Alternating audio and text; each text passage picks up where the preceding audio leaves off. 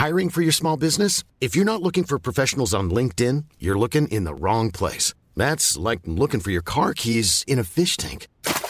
LinkedIn helps you hire professionals you can't find anywhere else, even those who aren't actively searching for a new job but might be open to the perfect role. In a given month, over 70% of LinkedIn users don't even visit other leading job sites. So start looking in the right place. With LinkedIn, you can hire professionals like a professional. Post your free job on linkedin.com slash people today.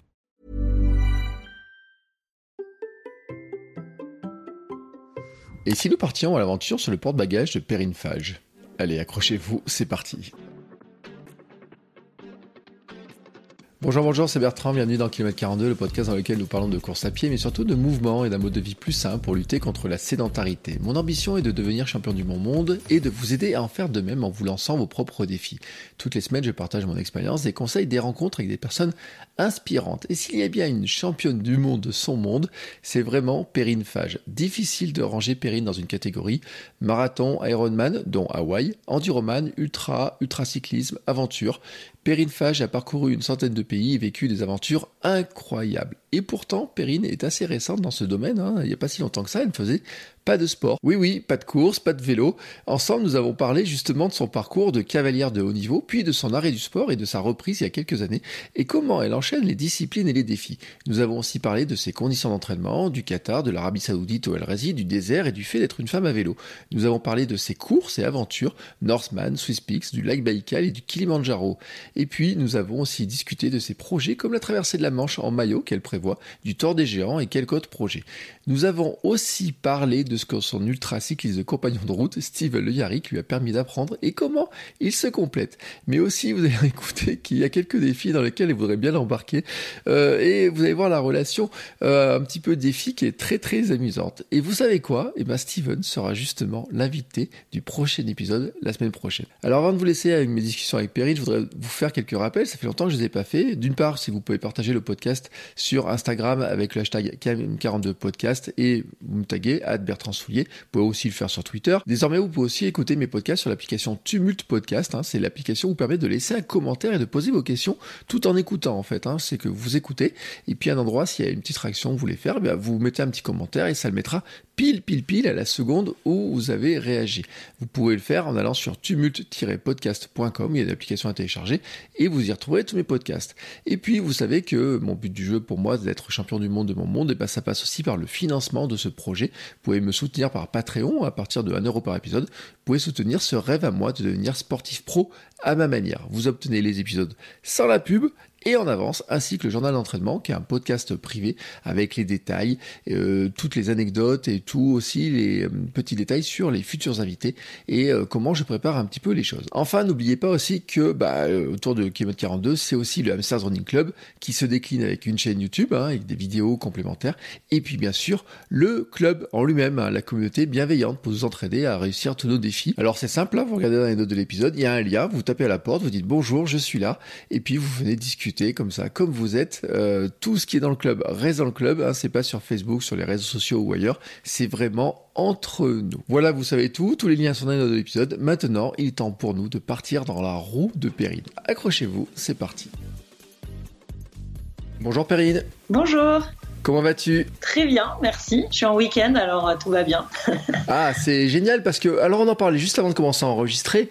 Euh, on disait, oui, tu es en week-end le vendredi, le samedi. Et tu sais, j'ai eu beaucoup de questions parce que c'est un sujet qui va revenir. Il y a beaucoup de gens qui se demandent finalement à quoi ressemble un petit peu ta vie en disant parce qu'on te voit faire plein de ce qu'on appellerait à mon niveau des exploits, tu vois, mais ils se disent mais comment elle s'organise, comment elle arrive à faire tout ça? Alors, euh, il y a un peu ce mystère, tu vois, que euh, dans ma communauté, les gens, ils aimeraient bien percer.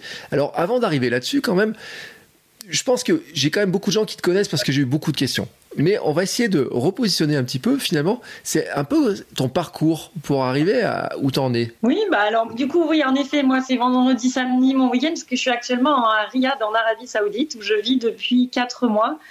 Et avant, j'étais au Qatar. Donc, on va dire que ça fait 6 ans que je suis euh, expatriée. Je suis avocat de formation. Là, mm. actuellement, je suis juriste d'entreprise.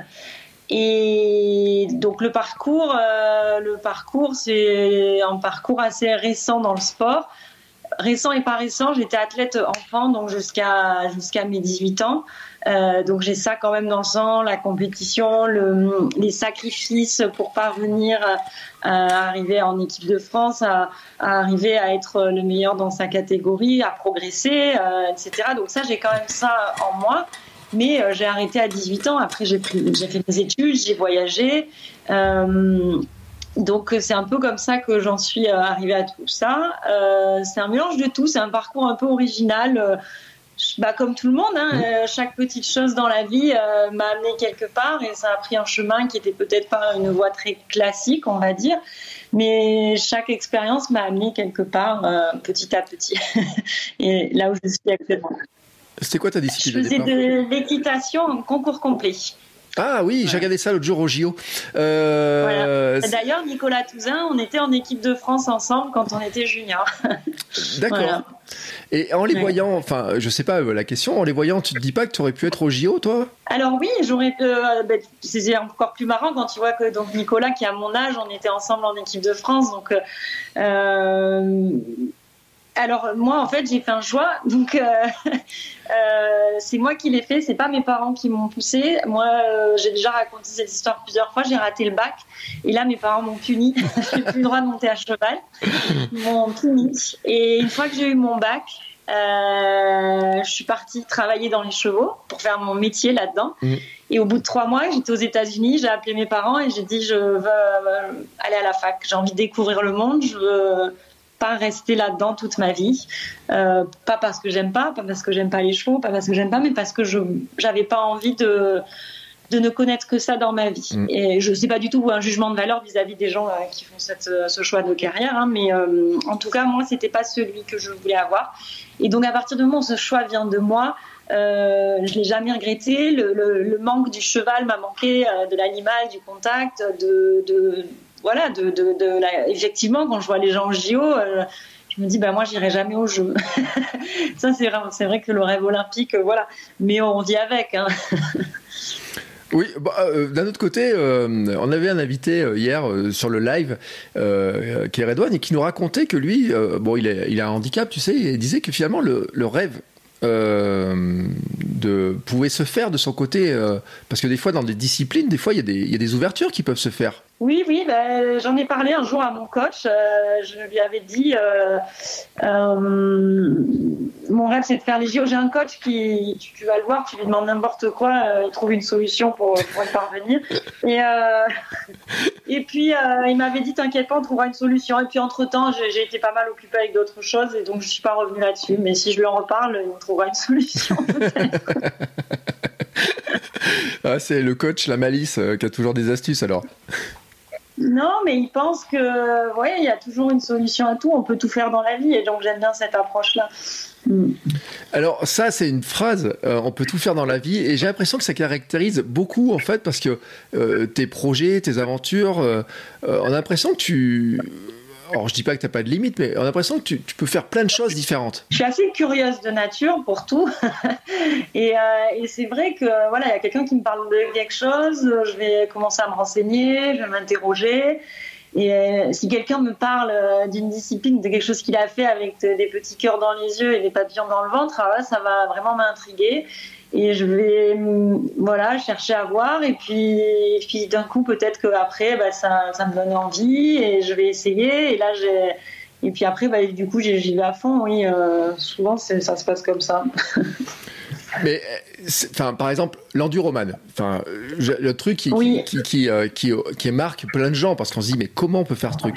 Comment tu en viens à arriver à te dire je vais faire l'enduroman alors là pour le coup tu vois c'est pas des des raisons qui sont euh, de passion ou de quoi que ce soit, alors que le reste, pour moi, c'est plutôt de la passion, de, de, de l'amour du sport. Euh, L'enduroman, c'est quand je me suis inscrite en enduroman, je vais pas mentir, je pense que c'est une question d'ego.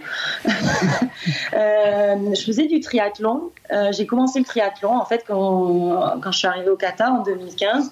Et tu sais, le triathlon, c'est une discipline, surtout l'Ironman, où tout le monde te donne des leçons tout le temps. Euh, mais non, il faut pas faire comme ci, il faut pas faire comme ça. Euh, tu vas pas y arriver. si si si, si tu mets euh, une trifonction bleue, tu vas perdre 5 watts. Et c'est que ça tout le temps, et tout le monde te juge et te critique. Te... Euh, c'était assez fatigant. Euh, j'ai eu la chance de faire des, bons résultats en Ironman. J'ai pas été euh, championne du monde, hein, mais j'ai fait des bons résultats en Ironman. Euh, et puis j'ai eu ma qualif par beaucoup de chance pour Hawaï. Et là, je me suis dit, bon, si tu vas à Hawaï, après, c'est quoi la suite, tu vois euh. Et je crois que j'avais un peu envie de, de, de, faire taire un peu tout le monde. alors que, bon, déjà, aller à Hawaï, ça suffisait. Mais bon, comme il y avait eu quand même un gros coup de chance sur la qualif, euh, je crois que j'avais besoin de... Et puis moi aussi, de me tester mes limites. Parce qu'en fait, si tu veux... Euh, l'entraînement Ironman est très exigeant, euh, mais c'est toujours la même chose. Donc ça, pour moi, c'est psychologiquement, c'est difficile. Et je pense que si tu veux faire un Ironman pour, une fille comme moi, je sais pas, en, 10h50, et si tu veux passer sous les 10 heures, là, il y a un entraînement euh, vraiment très difficile. Et puis, est-ce que ma physiologie à moi me le permet? J'ai une bonne physiologie, je me blesse pas, je m'entraîne énormément. Mais les seules fois où j'ai vraiment touché les limites des blessures, bon, je me suis jamais blessée, mais c'est à chaque fois que tu mets beaucoup plus d'intensité, quoi. Donc, euh, est-ce que euh, j'avais envie de passer tout mon temps pour passer sous les 10 heures, euh, ou est-ce que j'avais envie de faire des aventures où là j'allais me challenger différemment, pousser mes limites différemment. Hein. donc, moi, je suis quand même pas toute jeune et l'endurance est venue naturellement. Donc, il fallait rallonger les distances. Et donc, ce fameux coach, je suis allée voir, je lui dit je veux faire l'épreuve de, triathlon la plus dure qui existait. J'ai tapé sur Google. Et j'ai dit, ah, c'est génial, mais je suis nulle en natation, merde, comment on fait? Et alors, par chance, il s'est avéré que mon coach était très ami avec euh, quelqu'un qui a détenu le record sans combinaison, euh, enfin, avec la traversée en combinaison de l'enduroman. Et donc on a discuté en disant voilà, Perrine elle est nulle en natation, enfin elle est nulle, elle n'est pas très forte en natation. Euh, est-ce que tu penses que dans huit mois elle est capable de traverser la Manche? Et il nous a donné un programme, on a travaillé avec des, experts et, voilà, et, on en est arrivé là après une année, une année très très très difficile d'entraînement, très fatigante. Euh, est-ce qu'on aurait dû pas faire autrement? Je sais pas. En tout cas. Euh, en tout cas, ça a marché. Ça n'a pas marché la première fois. Je pensais aussi, euh, ma tête n'était pas là où elle devait être la première fois. Puis bon, il y a eu aussi des, mauvaises conditions, etc. Euh, et la deuxième fois, ça a marché. voilà. Parce que c'est ça que j'ai envie de te dire, c'est que la première fois, ça marche pas, mais tu y retournes euh, juste derrière. Ouais. Bah, je pense que j'y serais pas retournée un an après parce que, parce que comme je te dis, j'aime pas refaire la même chose, j'aime pas me traîner tout le temps en même truc. Voilà, moi j'ai besoin d'avancer, d'avancer, enfin en tout cas de faire autre chose. Euh, et, et, en fait, quand j'ai eu une énorme déception, évidemment, quand je suis arrivée à Paris en me disant Putain, j'ai dépensé autant d'argent, j'ai dépensé autant de. Ça coûte très cher pendant un an, j'ai sacrifié tout. J'étais juste, je faisais mon boulot, mon entraînement. Je j'ai pas vu mes amis, j'ai pas vu ma famille pendant huit mois. Euh, et je me disais tout ça, quoi, euh, pour rien. Et puis là, il y a une fille qui m'a dit, qui elle aussi, euh, que j'avais vue au départ, on s'était pris dans les bras au départ. Parce qu'en fait, il y a plein de bateaux qui partent de mmh. en même temps. Et cette fille, une américaine, euh, me dit, euh, m'a envoyé un message. Elle m'a dit moi aussi j'ai pas réussi. C'était une journée très difficile, Perrine. Elle, elle faisait juste la traversée. Hein. Euh, enfin juste. Elle était en maillot, donc c'est encore plus dur. Et elle me dit, Perrine, reste, reste. Reste, moi je reste à Douvres, je, je ne pars pas de Douvres tant que j'ai pas traversé. Je lui dis, mais attends, mais toi tu fais la traversée, moi je me suis tapé quand même 140 bornes à pied, 250 à, bon, 300 à vélo, ça c'est rien, mais j'ai fait un effort de 70 heures. Euh, et puis elle, elle avait abandonné au bout de 6 heures. Moi, j'ai abandonné au bout de 16 heures dans l'eau. C'est quand même des mmh. choses qui sont assez traumatisantes pour le corps. Elle me dit, bah, écoute, fais-le dans un mois. Et là, je dis, mais t'as raison, t'as raison. Et j'appelle mon coach et je dis, mais Ryan, on le fait tout de suite, là, on le fait tout de suite. Et j'ai appelé le, l'organisateur, il me dit, mais, mais oui, bien sûr, je vais te trouver un bateau, euh, et puis tu vas battre ton record et tu vas avoir ce que tu veux. Et puis là, en fait, euh, voilà, c'est allé très vite. Euh, ben, moi, entre les deux, ouais, ça, passe vite. Quoi. Voilà. Je suis rentrée à Doha, je n'ai pas trop nagé, je me suis reposée et, on a enchaîné. Et parce qu'il faut le dire quand même, c'est vrai que le, le premier tentative, c'est que tu, tu peux pas arriver au, tu peux pas arriver sur les côtes en fait. C'est-à-dire que tu es pris dans les courants et c'est ça. Hein. En fait, il faut que tu compares ça. Admettons, tu es sur ton vélo mmh. et tu as ton col. Le col, il est à 10 km euh, de, voilà, il est à 10 km, ok? Si tu roules pas à 15 km heure, le col, jamais euh, tu vas l'atteindre parce que tu vas reculer en fait. Ouais. Donc euh, voilà, si tu roules à 14, euh, non en fait si tu roules à, en fait c'est pas ça, c'est si tu roules à 14, le col il va être à 11 km. Si tu roules à 13, le col il va être à 12 km. Et si tu roules à 10, jamais tu arriveras au col. Mm. Jamais tu n'atteindras jamais le sommet. Et même si tu tournes les bras pendant 20 heures. Donc en fait euh, il y a ça. Euh, Il y avait une histoire aussi de pilote de bateau euh, qui n'était pas très coopératif. Bon, ça, je pense que ça y a joué. Et je pense qu'il y a moi qui, dans ma tête, n'est pas assez cru en moi. Et euh, j'aurais dû euh, me battre plus. J'aurais dû euh, être sûre dès le début que j'en étais capable. Et maintenant, j'en suis persuadée. L'année prochaine, je refais la traversée en maillot, qui- ce qui va être beaucoup plus dur. Juste la traversée. Euh, mais voilà, maintenant, je sais que j'en suis capable. Après, euh, voilà, je pense qu'il y avait plein de raisons et puis surtout des conditions de merde. J'aurais eu des bonnes conditions, je l'aurais passé. Mais bon, voilà, c'est le, le- cette course, c'est c'est pareil pour tout le monde. Enfin, c'est à la fois pas pareil pour tout le monde, mais c'est à la fois pareil pour tout le monde dans le sens où euh, personne ne contrôle la météo et, et voilà. Donc euh, on est tous un peu à ce niveau-là à la même enseigne, même si euh, il y a des gens qui l'ont fait sur une merde ville. Donc euh, il n'y a aucune injustice là-dedans. On le sait dès le début. euh, c'est c'est la mer. C'est comme la montagne. Oui, mais c'est vrai, en fait, euh, je, euh, entre mes différents podcasts, ça fait plusieurs personnes qui, sont, euh, qui ont fait l'enduroman, à qui je parle, etc. Et il y a un point commun quand même, c'est cette traversée de la Manche. Alors, je sais plus qui m'a dit ça, que c'était un peu comme l'Everest finalement pour la nage, hein, de, de traverser. On, on dirait qu'ils... Enfin, m- m'ont tous dit, il se passe des trucs dans la tête, dans ces moments-là, qui sont vraiment, Ah ouais, ouais, ouais. vraiment spéciaux, quoi. Je pense aussi que par rapport aux gens qui ont fait l'enduroman, par rapport aux nageurs d'eau libre, euh, je parle pas des nageurs d'eau libre qui sont en compétition, je parle des nageurs d'eau libre qui préparent la traversée de la Manche ou d'autres traversées, euh, des amateurs. Euh, bah nous, euh, les gens qui font en- on n'y comprend rien ça. On est nuls. on connaît pas ce milieu, on connaît pas ces gens. Et, on trouve ça hallucinant. Et moi, je sais que je l'ai vécu dans mes entraînements. J'ai vécu des choses dans mes entraînements avec, euh, voilà, tu es en communion avec l'eau, etc. Euh, tu, vois des choses. euh, c'est, oui, c'est très particulier. Et je pense aussi que moi, si le seul conseil, j'ai aucun conseil à donner pour l'enduroman, mais le seul conseil que j'ai à donner si quelqu'un devait le faire, c'est aller à Douvres, aller rencontrer ces gens-là euh, qui sont des nageurs amateurs. Euh, qui préparent depuis 10 ans leur traversée de la Manche, qui savent ce que ça veut dire. Tous les gens à Douvres qui connaissent tout ce milieu, toute cette ambiance, monter sur un bateau, voyez ce que c'est que de traverser la Manche sur un bateau. Et après, faites votre traversée. Et euh, moi, j'y suis retournée l'année dernière sur un relais. Euh, et c'est en plus, c'est un milieu qui est formidable. C'est des gens qui sont adorables, euh, avec un super esprit. Et, euh, et c'est aussi pour ça que j'ai envie de retraverser un, un maillot, pour, euh, même s'ils sont pas du tout. Enfin voilà, euh, c'est pas des gens qui disent ouais, toi tu l'as fait en combi, ça compte pas. Ce qui, moi, dans Mm. ma tête, c'est ce que je pense. Mais les nageurs d'eau libre, ils sont tellement gentils et tellement pas. euh, donc voilà, c'est euh, un super milieu et, euh, et c'est très bien qu'aujourd'hui, Steph Stepnard qui, qui le médiatise parce que c'est le meilleur ambassadeur pour ça. Et euh, c'est des vrais amoureux de la nature et, et c'est bien que grâce à lui, euh, on en parle maintenant. Oui, mais alors, moi, quand même, je me dis, pourquoi vouloir retraverser en maillot? En maillot, quoi. Parce- Enfin, que c'est la vraie traversée. Si tu as traversé en combi, t'as pas traversé. Et c'est ça, c'est c'est beaucoup. Bon, déjà, c'est c'est l'essence. C'est comme si tu disais pourquoi je l'ai fait en vélo électrique, tu vois. C'est l'essence même de la traversée de la Manche. Donc, c'est vrai que moi, quand j'ai traversé la Manche, en fait, si tu veux, à un moment dans mon, dans, mon entraînement où j'ai un, autre coach qui, qui est spécialiste là-dedans, et le jour où il m'a expliqué un peu tout ça, et c'était juste avant que j'aille traverser, le jour où, où, j'ai compris ce que c'était, j'ai dit, ah bah en fait, j'ai pas du tout envie de faire du roman, j'ai envie de traverser la Manche. Il m'a dit, t'es pas prête pour ça, là, c'est dans un mois, là, t'es pas prête pour ça, et tu t'es pas acclimatée au froid, euh, t'es pas prête pour ça. Fais ton enduroman, tu traverseras après.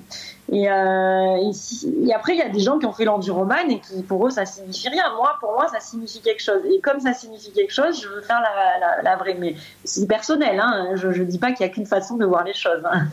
non, mais c'est vraiment intéressant parce que justement, c'est ta philosophie euh, façon de l'aventure, de, de voir les choses. Parce que t'es parti. euh, alors, je, je, sais, pas sur combien de continents finalement t'as roulé, t'as couru, t'as nagé, ou je sais pas combien. J'ai l'impression t'es- t'es t'es allé partout.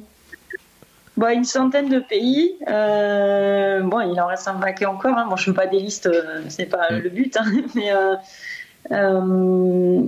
Là, aujourd'hui, c'est vrai que j'ai un peu avec le Covid et puis et puis là, je suis installée ici en Arabie, donc je pense que je vais un petit peu moins bouger parce qu'il y a beaucoup de choses à faire dans ce pays qui est très grand. Donc j'ai pas mal de projets ici. Euh, oui, oui, moi je, trouve que c'est important d'explorer euh, les différentes cultures, les différents euh, climats, les différents terrains, et c'est hyper enrichissant. alors, ce qui est drôle, c'est, enfin, ce qui est drôle, c'est que tu dis Qatar, Arabie Saoudite, donc il fait chaud, hein, dans l'esprit en tout cas. Ah oui. Ouais, bah là, je viens de rouler, il faisait 49, tu vois, à l'ombre. Hein, à l'ombre. Ouais, on n'a pas l'impression que ce soit un, terrain pour, d'entraînement qui soit vraiment le plus facile euh, pour s'entraîner, en fait. Euh, écoute, le Qatar, ça l'était pas du tout parce que euh, c'est, en gros, je m'entraînais sur des lignes droites d'autoroute et pour la traversée de la Manche, il y avait un jet ski qui me suivait. Je faisais, ou alors je faisais le tour d'un resort à 6 km au large, il y avait un resort et je faisais le tour euh, de cette île et l'eau, elle était à je sais pas, elle était à 32 quoi. il y a même un moment dans l'été où tu peux pas, tu peux pas nager parce que sinon euh, c'est pas très bon pour la santé quoi. elle est trop chaude. Et puis et puis tu sais, tu t'adaptes là. Bah ouais, là je, là, je m'entraîne, je fais des escaliers sur la machine à escalier pour, pour l'UTMB. Euh, bon, ici, c'est encore autre chose parce qu'il y a, y, y a, du dénivelé, il y a des montagnes un peu plus loin. C'est un vrai pays, c'est un, énorme, un énorme pays, il y a, y a, plein de choses. Quoi. Donc euh, ici, c'est un peu plus, ouais, un peu plus adapté à l'entraînement. Mais le Qatar, à la fois, était pour moi aussi un formidable centre d'entraînement dans le sens où j'avais des piscines, j'avais une salle de sport, euh, je travaillais à côté de, de là où j'habitais et, je, je, mes amis faisaient du sport et bon, tu vois, voilà, tout mon temps était sacrifié pour ça, quoi. Donc euh, c'était à la fois très simple. Quand je suis en France, j'arrive jamais à m'entraîner. Je vais, je vais boire des coups avec des gens. je suis pas concentrée, quoi. Euh, c'est pour moi aussi, c'est le désert. Euh, et comme j'ai parlé, euh, j'ai eu deux fois Cécile Bertin euh, dans les podcasts et ah. elle adore tellement le désert. Et, je sais que vous connaissez très bien. Et c'est un truc, t'aimes autant le désert qu'elle? Bah, Moi, je suis plutôt montagne. Je suis, non, j'aime pas autant le désert qu'elle. et je pense que là, je commence ici à vivre des choses dans le désert que j'avais pas spécialement vécu avant.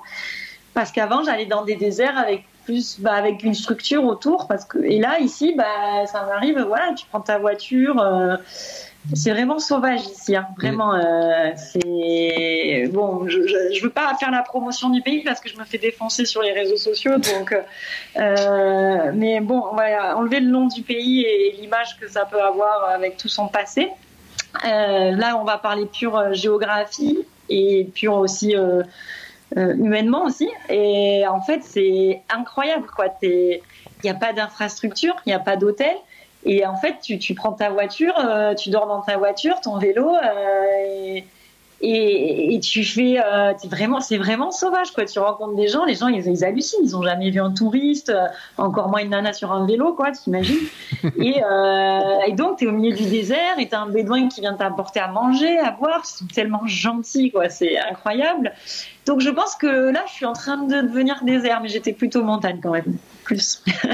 oui, montagne et puis euh, froid aussi, parce que finalement, euh, Baïkal, c'est pas du tout le même environnement que que le Moyen-Orient. Ouais, j'aime bien, les... j'aime bien le froid euh, aussi. Mais tu sais, quand euh, pour le lac Baïkal, j'étais allée m'entraîner euh, le week-end, parce que donc du Qatar, bon, alors ça aussi, je me fais beaucoup engueuler sur mon bilan carbone, mais le Qatar, c'était une, île, c'est la vérité. Et le Qatar, c'était une île, donc dès que tu veux bouger, il n'y a pas de bateau. Mm. Donc dès que tu veux bouger, tu es en avion. Et donc j'avais des, les montagnes les plus proches, c'était tout ce qu'on appelle le Petit Caucase, donc Azerbaïdjan, Arménie, Géorgie. Et donc j'allais m'entraîner là. Euh, je sortais du boulot, je prenais euh, genre mes raquettes et tout dans mon sac. Et, euh, et après j'allais dans ces pays m'entraîner dans le froid ou dormir dehors parce qu'il fait bien froid quand même en Arménie l'hiver là. Il y a des montagnes. Et il y a toujours moyen d'arriver à t'entraîner quoi mais c'est vrai que et puis tu sais le froid et le chaud ça se ressemble aussi. En fait c'est tout ce qui est extrême ça se ressemble. Et euh, le froid tu peux t'habiller le chaud tu peux pas euh, mais tu as des réflexes de survie qui sont finalement les mêmes dans les deux sens. Donc, donc finalement, vivre dans un milieu extrême ou l'autre, ça, ça peut être un avantage à mon sens. Mm. Et c'est vrai que tu parles du Caucase, il y a un sacré terrain quand même. Alors, c'est pas l'endroit le, le, plus safe du monde, hein, quand même. non, ça va. C'est juste que bon, il faut pas. En fait, il y a des pays, il faut les faire dans un certain ordre. Parce qu'en fait, mm. si tu vas en Arménie, il faut pas aller en Azerbaïdjan, comme moi, parce que sinon tu te retrouves euh, un certain temps à la douane, en train de sortir tes raquettes et d'expliquer qu'en fait, tu es avocate au Qatar, mais tu, tu viens t'entraîner en Arménie et puis après en Azerbaïdjan, parce qu'en fait, tu vas faire une course dans le cercle polaire de 350 km. Et là, au bout d'un moment, les douaniers te laissent passer parce qu'ils veulent plus t'écouter, en fait. Ils en ont marre. disais, mais c'est qui cette personne-là? Moi, j'étais allé dans le sud de la Russie, à Sochi, et, euh, qui est aussi une partie du Caucase. Et euh, il y avait des zones dans lesquelles on n'avait pas le droit d'aller, en fait. C'est pour ça que je dis aussi, euh, nos guides, ils disaient, ah, non. non, mais ils disaient là, tu passes pas. Et puis, ils nous racontaient les, les, les, vieilles légendes de la guerre, de la Seconde Guerre, en disant, ici, ils sont jamais passés, les Allemands sont jamais passés là, c'est, on a lutté, attention dans les montagnes aussi, c'est des c'est c'est dur, etc. Et puis il faut le dire aussi, tu parles de froid, mais moi, il me, racontait qu'il tombait 3-4 mètres de neige euh, l'hiver, alors que l'été c'est euh, tropical. Tu peux aller t'entraîner en tropique. Hein. Sochi, c'est un espèce de climat vraiment incroyable. Euh, c'est vrai qu'il racontait des histoires quand même où tu te disais. Il y a des zones du Caucase ce qui sont. Pour ça, je te disais, c'est pas si safe que ça. C'est qu'il y a des zones où tu peux pas aller quand même si facilement que ça. Non, non, mais je suis tout à fait d'accord. Bon, en général, j'essaie de, faire attention. Euh, bon, là, là, je traîne pas trop avec la frontière au Yémen, par exemple, mais, mais je m'y suis retrouvée un peu par hasard il y a pas longtemps. Euh, parce qu'il y a des drones, tu vois. Bon, euh, non, non, je fais attention, mais souvent le problème, voilà, c'est les tampons sur le passeport. Je change souvent de passeport.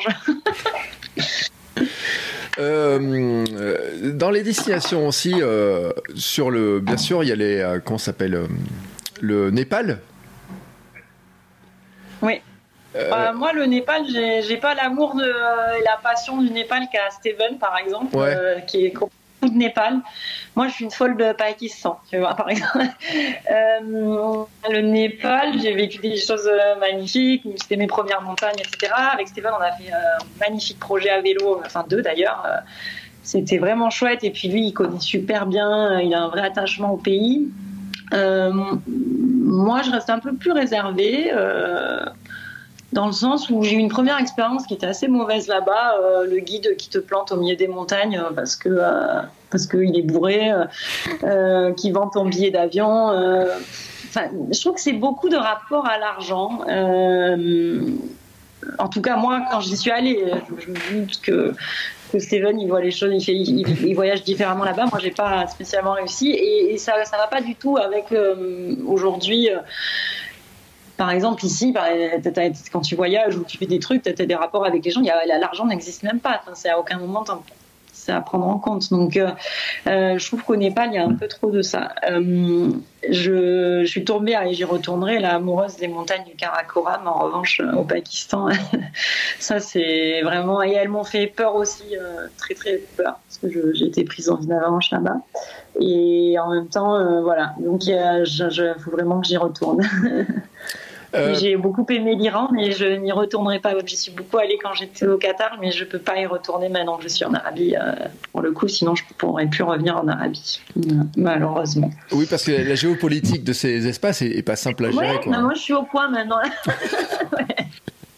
complexe, ça change souvent. C'est un peu comme les mesures Covid, euh, où est-ce que tu peux aller euh, Ça change tout le temps, quoi. Où c'est que tu peux aller sans quarantaine euh, bah Là, c'est où c'est que tu peux aller et pouvoir retourner chez toi après. ouais, comment tu voyages, par où tu passes, etc. C'est pas des, des, passages faciles, ouais.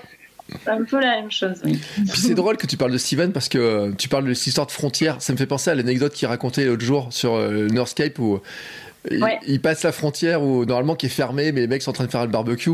C'est, il y a des, histoires comme ça. Je suis sûr qu'il y a des histoires incroyables qui, qui se passent euh, sur, alors pas que les frontières, mais des gens que tu rencontres quoi dans toutes ces aventures.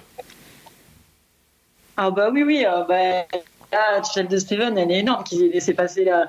Mais bon, il, a, il, a, il, est, il est allé, il a, il a, il a tenté. Euh, moi, j'aurais fait la même chose que lui, mais ça, lui, il pensait qu'il allait être arrêté. On l'a laissé passer, il a continué. Le, Enfin, c'est une histoire de fou. Nous, il nous est arrivé des histoires, euh, bah, notamment au lac Baïkal. Hein, je pense que là, c'est vraiment la totale. Si tu veux, on était on était complètement planté dans dans deux mètres de neige. Enfin, pas deux mètres, mais euh, on avait la, ouais, on avait un mètre vingt de neige. On pouvait plus avancer à vélo, quoi. C'était fini. Mmh. Et là, tu es au milieu du lac. Mais mais comment tu fais en fait? Parce qu'en fait, le lac Baïkal, t'as des endroits où ça roule, tu vois. Mmh. Il faut pas croire que c'est que sauvage. Hein. Il y a des grandes parties où c'est des autoroutes. Hein, euh, mais il y a des parties où il n'y a rien du tout. La glace n'est pas assez épaisse, les voitures passent pas, ou, euh, alors il n'y a pas de village euh, qui borde la côte, donc il n'y a aucune activité sur le lac si ce n'est des pêcheurs qui font un peu des bornes pour aller pêcher. Et donc là, on s'est retrouvé à, mi-aventure à se dire bon, ben là, on est foutu. On est foutu, on n'aura jamais notre avion, puis c'était en pleine merde du Covid au début. Et puis là, on trouve des pêcheurs qui nous disent aller dans la cabane là, et on arrive chez un mec, mais euh, il nous a pas adressé la parole, mais en même temps, il a fait tout pour nous, tu vois. Il nous a pas adressé la parole. C'était vraiment le, grand russe qui veut pas parler. Euh, vraiment, on lui parlait, il souriait pas. Et en fait, il a été tellement gentil. Il a trouvé une solution pour nous, mais c'était impossible de communiquer. Et pourtant, sans communiquer, il a, résolu des problèmes, il a compris, il nous a fait des choses, il nous a aidés, euh, il nous a même un jour fait à manger. et, euh, et, moi, j'étais dans cette cabane là, je me disais mais oh, qu'est-ce qu'on fout là, mais qu'est-ce qu'il va nous faire? Et lui, il arrive avec sa hache en pleine nuit et tout. et en fait, c'était voilà, c'est vraiment le, le, plus gentil au monde.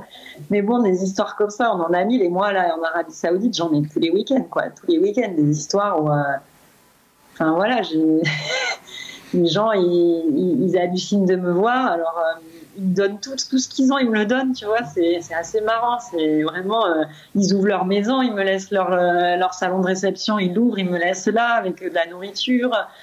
Enfin, voilà, il se passe plein de choses, quoi. Mais ouais, il faudrait, faudrait les regarder, les anecdotes, parce que franchement, il y en a qui sont assez marrantes. Mais le Baïkal, c'était pas mal. Mais c'est vrai que euh, ce que tu dis sur l'Arabie Saoudite par rapport aux gens, l'image qu'on en a, on se dit une femme en Arabie Saoudite qui fait du vélo, et de la course, ça, semble pas compatible dans l'esprit, tu vois. De... Ouais, ben ouais, ouais, bah, écoute, après, bon, à Riyad, par exemple, il y a plein de nanas qui. Y a, partout dans le monde, c'est le principe. Hein. Il y a des gens qui s'entraînent pour un Ironman, quelque part dans une capitale. Il n'y a aucune capitale au monde où il n'y a pas une personne qui s'entraîne pour un Ironman. Donc il y a énormément de, enfin énormément, il y a une communauté de triathlètes qui s'entraînent. Mmh. Il y a un coin où là tu peux rouler en short, euh, tu fais ta vie, euh, personne ne va rien te dire. Après, dès que tu sors un peu de ces à Jeddah, euh, à Riyad, il n'y a pas de souci, à Dammam aussi, dans les grandes villes. Après, dès que tu sors un peu de, de tout ça, ben là, euh, ben déjà, les femmes là-bas dans les villages, elles sont beaucoup plus couvertes et tout ça que dans les villes, parce qu'en fait, maintenant, euh, depuis trois, deux ans, euh, les femmes ont les mêmes droits, etc. Elles sont plus obligées. de, enfin voilà, elles ont beaucoup moins de restrictions qu'avant. enfin, normalement d'ailleurs plus aucune. mais après, il faut que les mentalités changent. La loi change et après les mentalités. Donc ça, ça évolue dans les villes. Tu le vois de mois en mois, ça, évolue. Je pense que d'ici un an ou deux, euh, quand j'en repartirai, ça n'aura plus rien à voir. Mais en revanche, dans les villages, non, euh, là, c'est pas du tout la même. Et, euh, c'est vrai que les gens, ils me suivent, ils me filment. Moi, mon premier week-end, j'ai eu peur. Tu vois, je me suis dit, mais attends parce qu'en plus, tu as des gens qui te disent Ah ben non, faut pas faire ça parce que en fait, personne l'a jamais fait. Donc, euh, du coup, ben, ça, c'est toujours. Euh, quand tu fais quelque chose que personne n'a jamais fait, tu as deux catégories de gens. D'autres qui disent Oh non, il n'y a aucun problème. parce qu'ils réalisent pas du tout mm. ce que c'est. Et tu en as qui disent Ah ben non, surtout pas. Donc toi, tu dois trouver la, la balance au milieu, voir euh, ce qui se fait pour que tu le fasses quand même en sécurité. Et pas non plus, moi, mon but, c'est pas d'offenser les gens non plus. Mm. là, au bout de trois mois, je, je, je roule en toute euh, voilà je, m'habille plus autant on va dire. Euh, mais euh, le premier week-end J'étais ouais, j'étais à 500 bornes de Riyad, j'avais pris le train. Déjà, je, descends du train, j'avais tout le staff du train qui, qui m'apprend en photo et tout.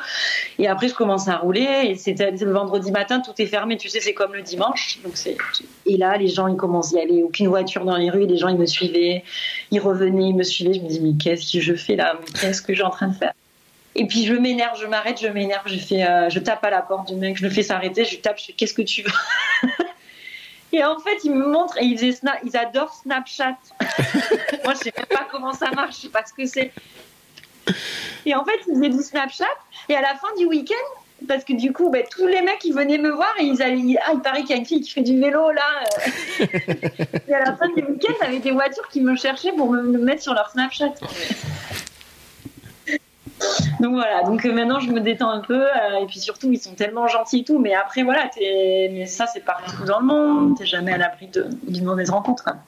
Voilà, nous quelqu'un qui, est choqué. Mais euh, voilà, aujourd'hui, il n'y a plus de police religieuse. légalement, tu fais ce que tu veux. Maintenant, voilà, le problème, c'est que c'est récent et qu'il euh, y a toujours des gens, comme partout, qui, sont un peu bêtes. Mm. J'avais lu. Et j'ai des projets euh, de rouler avec des femmes saoudiennes là, dans 300 km. Donc je vais présenter mon projet euh, dans un mois à la fédération pour amener les, filles sur du long, voilà, des saoudiennes. Voilà, pour qu'on fasse un truc ensemble. sur un 300, déjà, ce sera pas mal. voilà. On va voir ce que va dire la fédération. Mais en tout cas, ils vont me recevoir. Bah, c'est bien en plus qu'ils soient déjà qu'ils te reçoivent pour, euh, pour parler d'un projet comme ça. Il y, a, hein. y, a, y, a, une communauté. Je suis allée tout de suite. Euh, il y avait un championnat saoudien de femmes cyclistes. J'y suis allée tout de suite euh, supporter. Je l'ai su. Puis voilà. Puis après on intègre. C'était un peu feutré, secret et tout. Et en fait voilà. Maintenant j'ai intégré. Donc maintenant j'ai un contact. C'est un peu long, mais voilà. Donc non, ils ont envie. Et puis elles s'éclatent sur leur vélo. Mais on les comprend, moi aussi. Euh, T'as dit, euh, j'avais noté une citation, tu disais qu'en fait, euh, quand tu arrives à vélo, et euh, il y a beaucoup de bienveillance des gens quand ils te voient débarquer en vélo dans plein de destinations, etc. Oui, oui, oui. Ça, c'est pour moi mon vélo. Quand je suis à vélo, je me sens protégée parce que je sais que parce que j'ai un vélo, alors sauf une fois, c'est à part cette année où je suis allée en Équateur, qui est dans une situation qui va pas très bien à cause du Covid, je suis arrivée à Quito. Euh, je voulais pas aller à Quito parce que je connais bien l'Amérique du Sud et j'aime pas trop les villes d'Amérique du Sud. Mais en fait, j'avais pas mes bagages. Bref, je me retrouve coincée à Quito.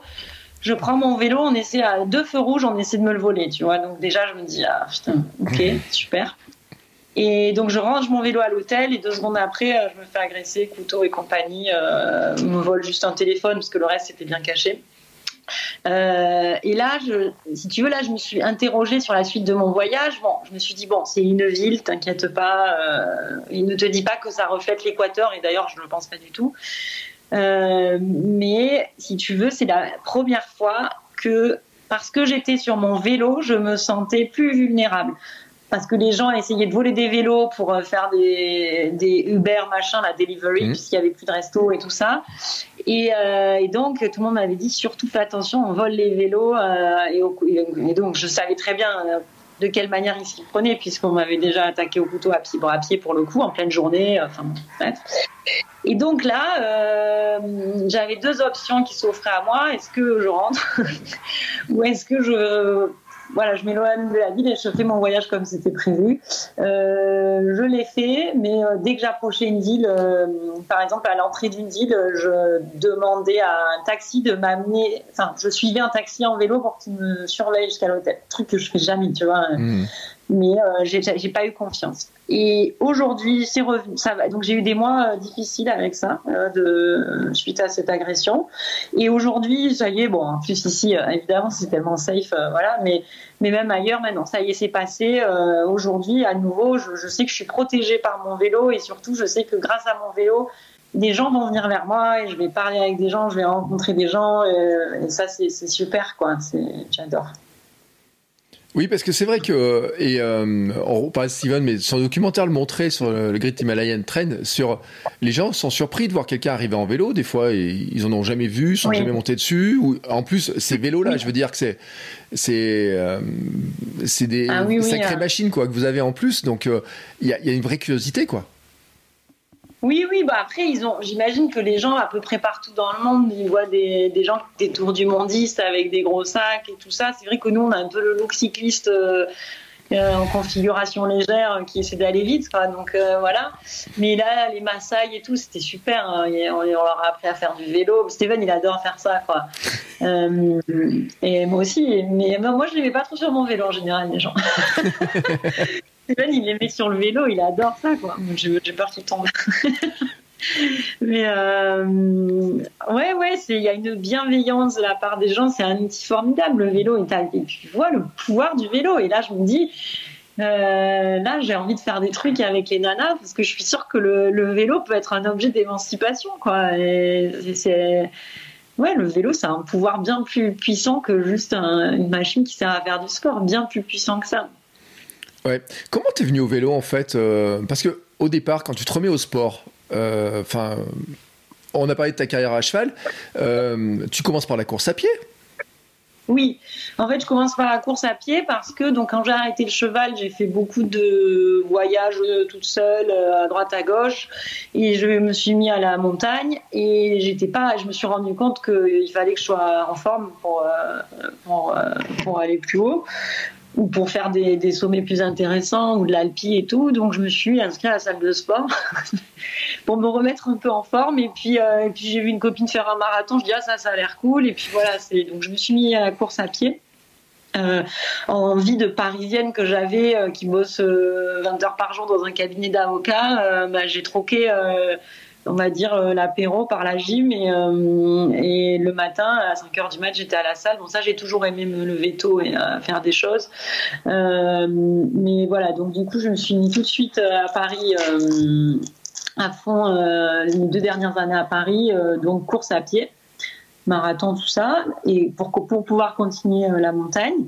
Et, euh, et, puis je suis partie au Qatar. Et en fait, euh, j'avais plein d'amis triathlètes qui m'ont dit, mais attends, mais viens, on s'inscrit à un triathlon. Et j'ai dit, ah non, mais le vélo, les habits, c'est moche. Moi, vivante, jamais je mets un maillot de cyclisme un cuissard. jamais je fais ça.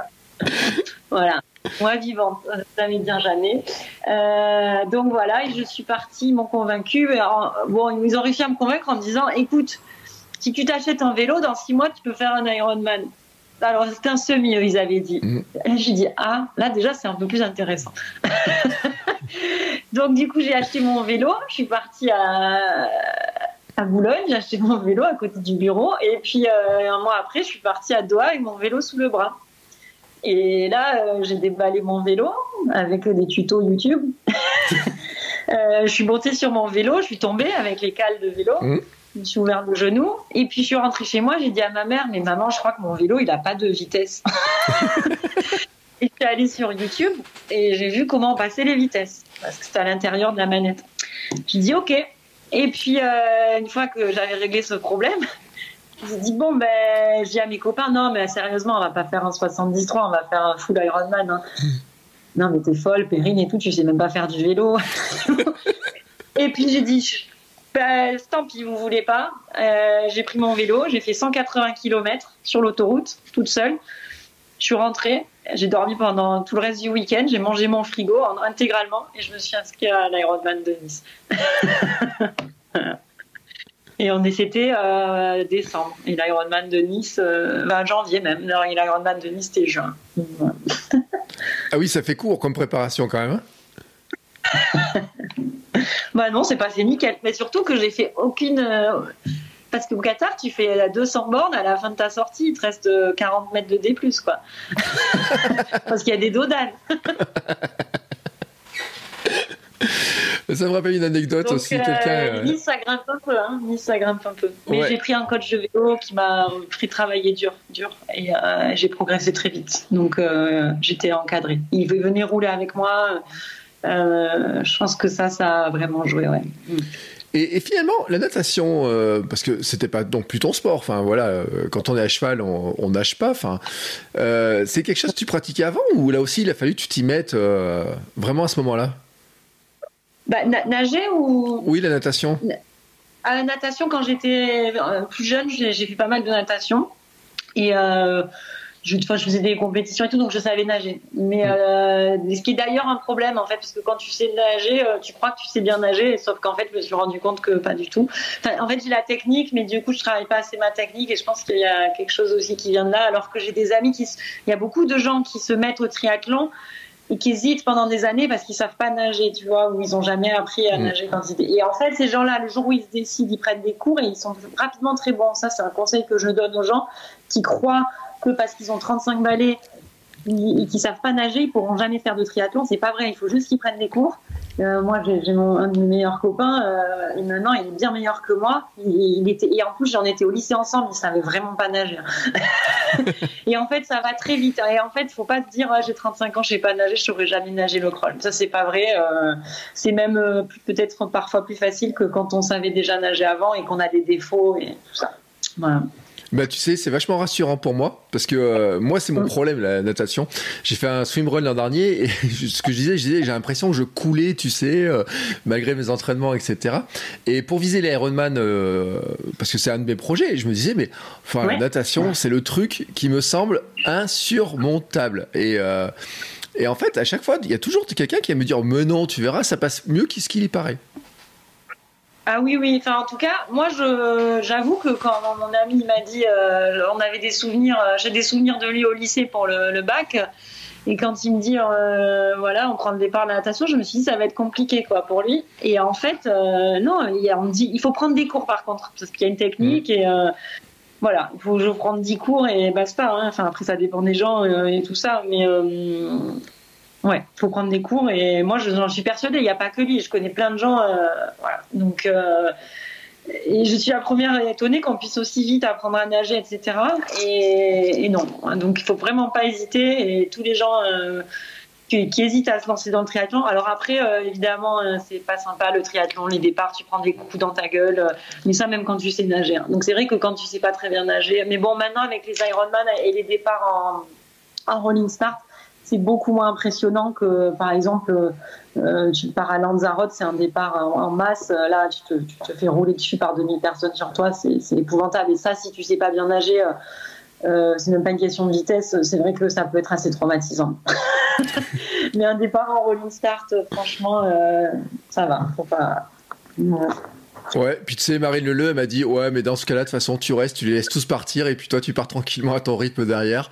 Oui, oui, elle a raison aussi. Hein. Elle a raison. Et puis moi, j'ai un souvenir de Lanzarote. Un truc horrible. Tu sais, j'avais les. En fait. Euh, quand tu fais beaucoup d'Ironman, t'as as un truc prioritaire, euh, soi-disant, genre que mm. t'es fort, mais en fait, c'est pas parce que t'es fort, c'est que t'en as fait plein.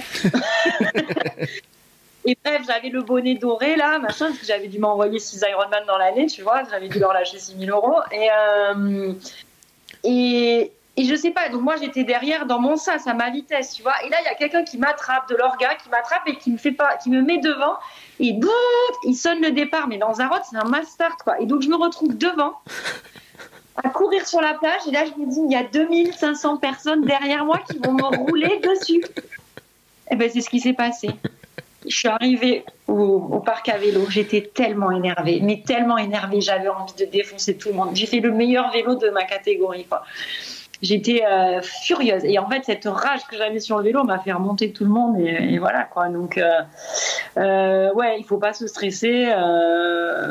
elle a raison, il faut partir derrière. Et, enfin, en tout cas, au moins, non, en fait, pas derrière, mais au moins partir avec ta vitesse. Comme ça, au moins, l'effet de drafting va te faire avancer. Derrière, non, parce que tu vas perdre trop de temps. Mais il faut vraiment arriver à bien s'évaluer et partir avec les gens de ta vitesse. Et, ça C'est bien foutu quand même, hein, cette, euh, ce rolling start. Mais franchement, tu viens de dire que tu avais fait 6 Ironman dans l'année. Euh, là, il y en a qui sont en train de se dire, mais comment tu fais?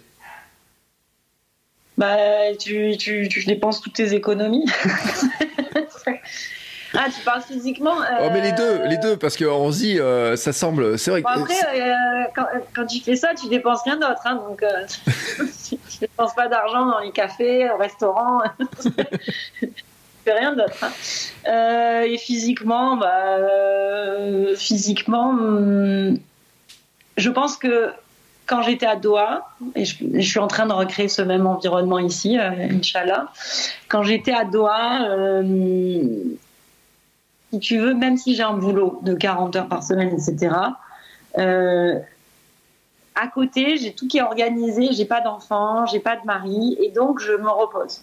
Mm. Je me repose et euh, je, je, je vais pas faire des courses, acheter des habits, enfin tous les trucs qui te fatiguent, je, tu vois, euh, je, je fais pas ça. Donc si tu veux, je, je, fais tout, et, en tout cas l'année où j'ai fait ça, Euh, tout était concentré sur mes Ironman, mes trucs, mes courses. Et donc, en fait, oui, tu as du temps. Euh, imagine tout le temps que tu passes à aller chercher tes enfants, aller à faire des courses au supermarché, aller. Euh, voilà. Donc, c'est juste une question différente d'employer son temps. Est-ce qu'aujourd'hui, je serais capable de refaire ça à 100%. Là, je suis en train de le faire pour l'UTMB, mais c'est sur un mois parce que je me suis rendu compte que je suis un peu à l'arrache sur la prépa du tort et que là c'est l'été à Riyad, il y a personne et tout, et donc je me remets dans ça faisait longtemps que j'avais pas, n'étais pas entraînée comme ça, où, voilà, je me lève, bam bam, je m'entraîne, je vais travailler, je fais ma sieste, je me réentraîne, euh, j'ai commandé mes courses avant, j'ai fait mes repas le, week-end pour bien manger, etc. Euh, et je vois personne, je fais plus rien. Voilà. Donc ça, je, suis à nouveau dans cette ambiance-là. C'est assez sympa. Après faire ça toute ma vie, euh, non, je suis pas, c'est pas mon métier d'être athlète, non plus, mais voilà. C'est juste pour euh, achieve, euh, enfin pour arriver à faire le tour des géants sans trop galérer, quoi. Ouais. parce que Donc, c'est un sacré défi quand même le tort. Écoute, l'année dernière, le, la Swiss Peak s'est passé tout seul, mais vraiment. Euh, je pense que c'est passé tout seul aussi parce que l'année dernière j'étais coincée en France et enfin ce qui était génial. Et j'avais on a quand même alors j'ai pas j'ai pas fait un seul footing de l'année hein, mais en revanche euh, on a enchaîné un GR20 en 4 jours et demi ça mmh. ça a fait bien mal. Euh, et une semaine avant la Swiss Peak on avait fait un UTMB en off à 150 heures donc j'avais fait des gros blocs si tu veux euh, parce que finalement sur ces courses là euh, c'est pas aller faire euh, de la course à pied sur tapis c'est faire des gros blocs de voilà est-ce que tu es capable de rester sur tes pieds pendant cinq jours quoi. Parce que ça fait quand même assez mal. Et du coup le tort s'est passé tout seul et puis j'avais une stratégie de me dire euh, voilà à chaque base de vie euh, et là c'était là où c'était super parce qu'il y avait Steven qui m'assistait. À chaque base de vie j'arrivais euh, j'avais Steven qui me disait voilà t'as 10 minutes pour manger bam après la douche il m'avait préparé mes affaires j'allais à la douche. Le lit je dormais deux heures donc si tu veux en quatre heures je repartais j'étais neuve. Mm. quand t'es tout seul sur ce genre de truc t'arrives au ravito parce que moi j'ai déjà fait d'autres ultras même pas cette distance toute seule, parce qu'avant, je savais même pas qu'on avait le droit à une assistance. Et, et là, tu arrives au ravito, tu regardes ce qu'il y a à manger, tu commences à parler avec les gens, mm. tu vas chercher tes affaires. Après, euh, ah, je prends une douche ou d'abord je. Bon, ben là, déjà, il, est passé, il y avait une heure qui est passée, tu vois. Donc en fait, c'est vraiment important l'assistance, c'est vraiment important, surtout sur ces courses-là. Et puis plus ça va, évidemment, plus ton cerveau il résonne.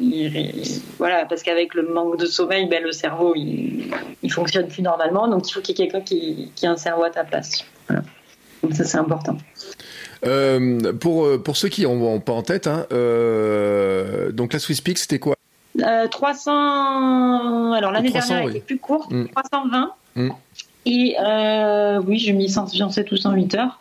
Euh, je, voilà, au final, je finis dans le premier tiers, euh, je crois, des inscrits. Et top 10, tu vois, des nanas. Donc, bon, on n'était pas beaucoup. Je finis très dignement. Donc, alors que vraiment, je l'ai pris super cool. Mais surtout, c'était. Moi, c'est une course que j'ai vraiment dans le cœur, quoi. C'est c'est magique. C'est vraiment c'est la plus belle course que j'ai jamais fait. Euh, et le, je pense que le format y est pour beaucoup parce que c'est un format qui me plaît. Mm. C'est pour ça que j'enchaîne sur le tort. J'aurais bien aimé refaire la Swiss Peaks, mais je pense que pareil, encore une fois, je dit, je n'ai pas envie de faire deux fois les mêmes choses.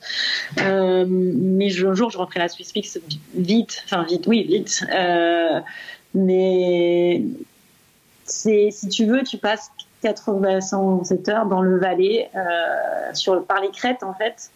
Et tu es en hauteur comme ça pendant 4 jours. Et c'est rythmé par ces bases de vie tous les 50 km. Et, euh, c'est une course de point to point, tu vois. Donc c'est vraiment, tu pars d'en haut et tu arrives au lac. Et là, quand tu vois le lac en bas, tu t'effondres, tu t'effondres parce que tu n'as pas envie de rentrer, tu n'as pas envie que ce soit fini t'es bien, t'es dans ta montagne, t'es dans ta bulle. Il y a quand même il y a quelque chose qui te fait sortir de ta bulle progressivement. Heureusement qu'il y a eu ça. C'est qu'en fait, si tu veux, donc moi je faisais la 320, mais il y a aussi une 170, une 90, mmh. une 50 qui sont sur le même parcours. Donc en fait, ce qui se passe, c'est qu'à mi-course, d'un coup, tu as des gens qui te doublent hyper vite. Oui. ouais. Et là, du coup, je commence à paniquer. Je dis à Steven, mais putain, tout le monde me double, tout le monde me double. Et là, tu comprends qu'en fait, c'est les, nouveaux qui viennent d'arriver. Donc, tu as des nouveaux potes. Mais bon, tu les vois pas longtemps parce qu'ils vont vite. Et puis, plus ça va, plus tu as des gens qui vont vite. Euh, évidemment, le 50, tu te doutes bien te roulent, que tu vas pas peut-être à la même vitesse au bout de 100, heures de course. Et puis, voilà, c'est bien parce qu'ils t'encouragent. Mais en fait, ce que je veux te dire, c'est que euh, les deux premiers jours, tu es vraiment euh, seul avec euh, ces gens. Et petit à petit, heureusement, pour te, voilà, petit à petit, tu as des nouveaux qui arrivent. J'ai l'impression d'être dans un jeu vidéo. Quoi. je te jure, tu es tellement dans un état second. Tu as des nouveaux gens. C'est vraiment une aventure. en fait, je rigole, tu sais à quoi je pense. en fait, donc quand tu pars dans Ravito la nuit, ça tous les gens qui font, je sais pas, je connais pas ton audience, mais les gens qui font du trail, ça va vachement leur parler.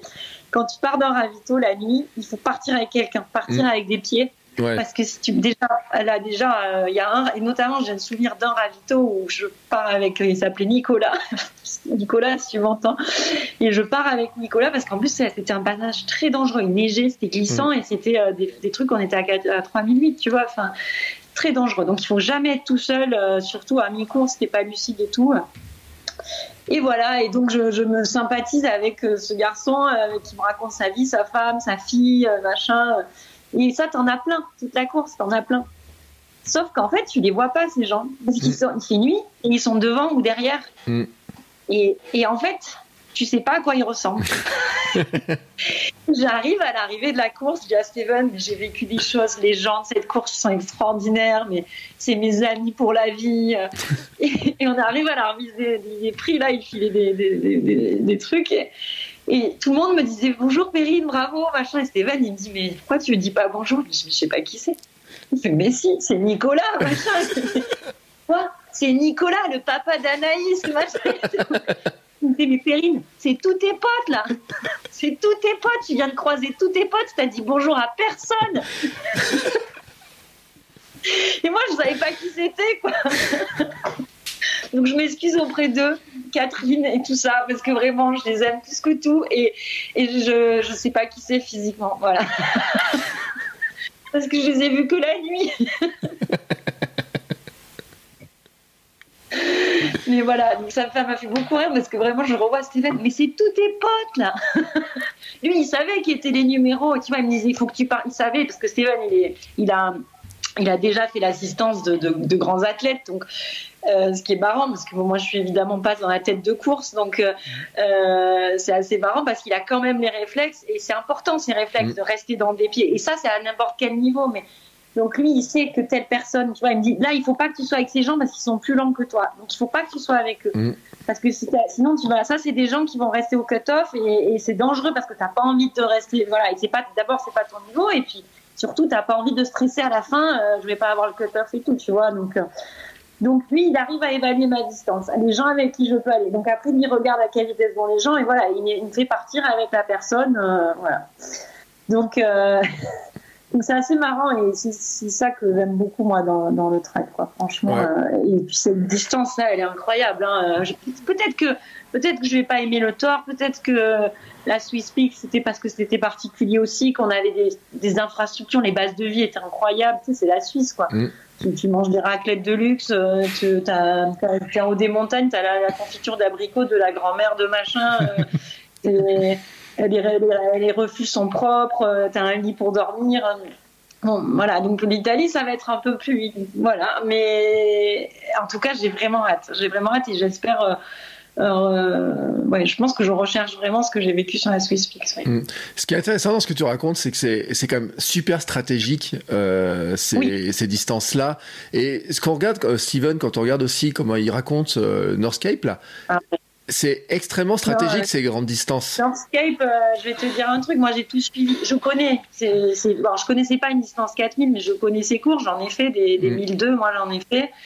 Euh, je connais la stratégie, je, si tu veux, je, j'en ai gagné. Je, je, connais, mais que ce qui s'est passé sur Steven un Northscape, la stratégie, la pression psychologique qui se parce que bon là pour le coup tu parles là moi c'est le groupe de tête mm. donc il y a une pression psychologique sur un groupe de tête euh, ils ont tous pété au fur et à mesure euh, et puis après ben voilà après une fois qu'il y avait plus que Steven mais avant qu'il y ait plus que Steven avant, c'était des, monstres devant et qui ont pété. Et, et, je pense que c'est très dur d'avoir quelqu'un qui est. Parce que Steven, il se tenait derrière Martine. Là. Je pense que ça, c'est horrible. Surtout un mec comme Steven qui te fait des 50 stories alors qu'ils n'arrivent même pas à toucher leur téléphone. Ben, moi, je, moi, moi, je fais une story sur mon vélo, je suis dans le caniveau, tu vois. Euh, lui, en même temps, je sais pas, il devait écouter un podcast, parler à 55 personnes et faire 10 stories, tu vois. Euh, mm. Et en même temps, savoir, il n'y a pas une minute dans la course où Steven n'était pas dans le contrôle de où il est, où il est placé, etc. Mm. Et il y aurait eu un mec devant, il serait allé le chercher, tu vois. Euh, et c'est vraiment une stratégie avec le sommeil, avec la nutrition. Alors, en trail, t'as pas ça, parce qu'en trail, tu sais que tu peux manger. Mm. Euh, en ultra à vélo, tu sais pas où tu vas manger, la nuit tu peux rien trouver. Euh, tu sais pas où tu vas dormir. En trail, même si tu as sommeil entre deux bases de vie, bah, il suffit d'aller à la base de vie. Par contre, en trail, c'est embêtant. Si vraiment tu tombes de sommeil, ça c'est arrivé sur notre premier trail avec Steven. Si vraiment tu tombes de sommeil entre deux bases de vie, c'est dans la montagne, donc c'est compliqué de dormir. Mm. À vélo, tu peux quand même dormir au bord de la route, ce qui est confortable. non, mais ce que je veux dire, c'est que c'est pas pareil. Euh, mais donc euh, oui, c'est très complexe de se nourrir. On dit toujours que Steven il bouffe de la merde et tout, mais personne ne mange bien en ultra. C'est mm. quelle, est ta stratégie nutritionnelle sur un ton ultra où tu vas traverser 12 pays? Non mais c'est d'arriver à manger n'importe quoi. Je mets n'importe quoi dans ma bouche, j'ai besoin de calories. Je sais pas, je vais pas la, la, Norvège là à la fin, il y avait même pas, il y avait, aucun bled. Et donc bref, il y a une énorme stratégie et c'est une course au mental. Et là, c'est ça qui m'a le plus bien sûr, son effort euh, m'a impressionné. Mais ce qui m'a le plus impressionné sur cette course, c'est euh, le groupe de tête et la, la guerre qui se sont livrés euh, et, toute cette stratégie. J'ai trouvé ça incroyable. Donc ça, c'est la différence, on va dire, entre une course supportée et non supportée. C'est vrai que tu vois, par exemple, avec Steven, on avait fait aussi pour, pour essayer de comparer, parce que je me dis, est-ce que j'ai fait des trucs à pied sans être supported ben ouais, le, on a fait le. Parce que j'avais envie, j'ai vu cet été, il y avait une course sur le GR20 là. Mm. Euh, et je me dis, parce que GR20, on a pris une sacrée claque quand même, hein, on l'a fait. Moi, je, moi, j'étais sûre que c'était facile, tu vois. et Stéphane, il me dit, c'est dur, je veux pas le faire et tout. Mais on était en Corse et je m'étais cassé le bras, donc je pouvais pas faire de vélo. Je dis, non, mais allez, euh, j'ai le bras cassé, viens, on fait le GR20, tu vois. Et, euh, et en fait, euh, il n'y avait pas de ravito parce que les refuges ouvraient. Et donc, si tu veux, euh, c'est dur d'être à pied. Bah, et je me dis, j'aimerais bien savoir quel niveau j'ai sur une course où je sais que je vais manger, je sais que je vais dormir quelque part. Et le GR20, on avait pris une bonne claque quand même, hein, parce qu'on ne pouvait pas dormir où on voulait. Il y avait quelques refuges où on a réussi à avoir à manger, mais on était quand même sinon en, en lyophilisé. Euh, donc, euh, donc voilà. Bon, après, tu as des gens qui le font en 30 heures, hein, ils n'auraient pas besoin de tout ça, mais, bon, voilà. Euh, c'est difficile une course non supportée parce que, et moi, j'aime beaucoup ça aussi, hein, parce que voilà, il y a plein de paramètres et c'est ce qui fait aussi que le meilleur n'est pas toujours le plus rapide. Et donc, c'est ça qui est intéressant. Ouais, mais c'est vrai que c'est vraiment intéressant parce que c'est stratégie nutritionnelle, de stratégie de sommeil, de euh, la dépense énergétique est énorme pour arriver à, faire autant de kilomètres, que ce soit à pied, en courant, etc. Et comment on gère la fatigue, comment on gère euh, la nutrition, comment on arrive à, à ne pas trop dépenser non plus pour arriver finalement à, à pas trop s'épuiser, quoi. Tu y arrives aussi parce que tu t'es planté plein de fois avant. Hein. Mm. je peux te dire que moi, le nombre de fois où je suis tombée par terre à côté de mon vélo, mais moi, je, l'expression tomber de sommeil, elle, existe, quoi. C'est, tu tombes par terre. C'est-à-dire, tu es en train de lire une carte et d'un coup, tu tombes. C'est comme quand tu t'endors au volant, tu vois, mmh, c'est la même histoire. Et t'endormir, euh, et ça, c'est, euh, il faut pas en arriver là, parce qu'en fait, quand on arrive là, as déjà, ça veut dire que ça fait 3-4 heures que tu roules à 10 km heure de moins que ce que tu devrais rouler, et que finalement, le temps que tu aurais gagné en faisant une power nap de 30 minutes, euh, ben, tu l'aurais gagné sur ton vélo après. Il y a aussi l'endroit où tu dors. Euh, si tu dors dans un endroit humide, euh, il faut surtout jamais s'arrêter. Il faut jamais s'arrêter au col. Il faut jamais parce que là, en fait, tu vas dormir, ok, t'es mort, tu vas dormir, mais en fait, tu vas te réveiller, tu vas être encore plus mort parce que tu auras perdu avec le froid, tu auras une dépense énergétique. Et en fait, tout ça, tu le sais, bon, bah, déjà parce que tu as des gens qui te l'ont dit, mais c'est surtout parce que toi-même, tu, tu as, as, vécu des situations atroces. Oui, et puis. Euh... Et puis, quoi. Ouais, et puis il faut le dire, c'est qu'il euh, y a des fois où vous n'arrivez pas au bout. Enfin, euh, toutes les aventures ne réussissent pas, j'ai envie de dire. Euh, oui, oui, oui. Bah, là, demande au premier euh, qui a voulu faire sur la Northscape, qui a voulu partir solo, bah, il est tombé par terre. Hein, à 2000 km, il s'est. Ouais, et c'est pourtant, c'est un mec qui avait fait la trace en plein hiver, etc. oui, nous, on, touche tellement les limites que qu'il y a des moments où. Euh, mais bon, en général, quand les aventures elles aboutissent pas, c'est soit la météo. C'est rare que ce soit pour des questions physiques. C'est très rare. Enfin, moi, ça m'est jamais arrivé. Euh, euh, c'est très rare que ce soit pour ça. Mais en même temps, une aventure. Là, je parle des trucs, pas des courses, mais des aventures. Une aventure, elle doit se préparer pas que physiquement. Donc, si tu veux, là, c'est pareil. En logistique, parfois, on fait des erreurs. Je vois Bon, au Baïkal, euh, il n'y avait pas de débat dans le sens où on s'est retrouvé dans la neige, euh, mais je pense qu'on avait aussi fait des erreurs de matériel. Euh, mais même avec un bon matériel, de toute façon, on était planté dedans, quoi. Donc voilà. Mais enfin, t'apprends tout le temps, quoi. En fait, t'es tout le temps en train d'apprendre. Et t'es tout le temps en train de faire des conneries, faire des conneries, des choses que ah tiens, la prochaine fois, je ferai pas ça parce que et tout le temps, à chaque course, à chaque truc, à chaque truc, à chaque truc, t'apprends un nouveau truc. Et ça, c'est bien. Mm. Euh, tu parles de, du live mais euh, la Finlande, euh, en mois de janvier, c'était. Ah, mais là, j'ai arrêté. mais là, j'étais blessée. Ouais. Donc, je suis blessée. Et, enfin, blessée.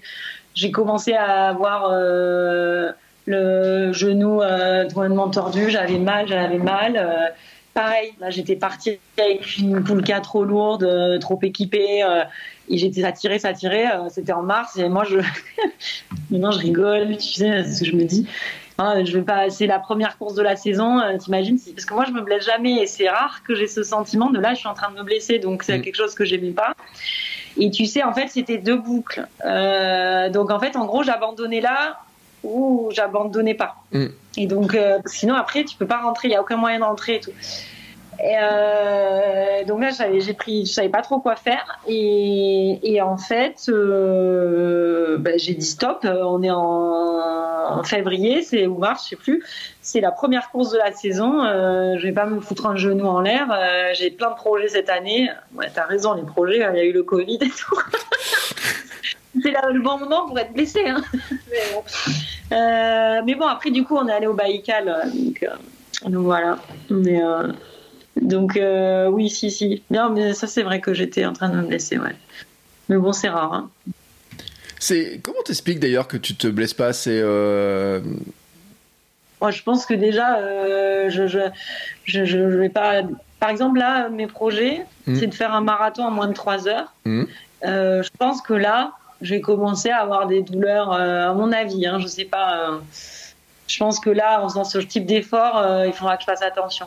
Tu vois ce que je veux dire euh, Bon, après, euh, je pense que je mange bien, je m'hydrate bien, euh, j'ai un corps qui est quand même assez coopératif. Non, j'ai un corps quand même, je me rends compte parce que je vois pas mal de gens blessés. Et puis tu sais, sais, les, gens, ils se blessent aussi parce que ça fait, euh, ça fait 40 ans qu'ils font, des gens de mon âge, ça fait 40 ans qu'ils font du sport. Moi, j'ai fait de l'équitation jusqu'à 20 ans, certes, mais c'est pas déjà le même effort, c'est pas un sport, c'est un sport porté, tu vois. Et, et je suis pas cramée, quoi. J'ai mm. commencé le sport il y a 6 ans. Donc, euh, ça, ça y joue aussi, quoi. Euh, je suis pas cramée et j'ai été cramée après l'enduroman hein, parce que mais ça s'est manifesté comment? Ça s'est manifesté euh, que je m'entraînais moins, mais pas euh, que j'y arrivais plus. C'est juste que plus j'avais moins envie dans ma tête, quoi. Et je pense que ça, Marine aussi, elle l'a ressenti. On en a parlé. Euh, enfin, on en a parlé comment après, parce que je crois qu'elle voulait pas se l'avouer non plus. Puis un jour, on en a discuté. Ah ouais, toi aussi. euh, c'est juste moins d'envie, quoi, peut-être, ou, différemment, quoi. Euh, mais Oui, oui, non, je ne sais pas pourquoi je me blesse souvent. Écoute, tant mieux. alors, alors, dans les questions. des, des petites chutes quand même à vélo de temps en temps. Hein, ouais. Et dans les questions que j'ai eues, euh, il y a quelqu'un qui m'a dit Ah, euh, Perrine, c'est la fille du Backing Man. Euh, T'en as fait quoi Trois?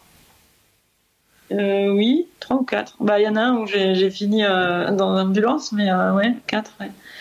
Euh, oui, je sais pas pourquoi il dit c'est la fille du Biking Man, parce que je pense que euh, quand le Biking Man a commencé, moi j'étais au début du Biking Man et que Axel m'a mis beaucoup en avant parce que bah, il n'y avait pas beaucoup de filles à l'époque. Mm.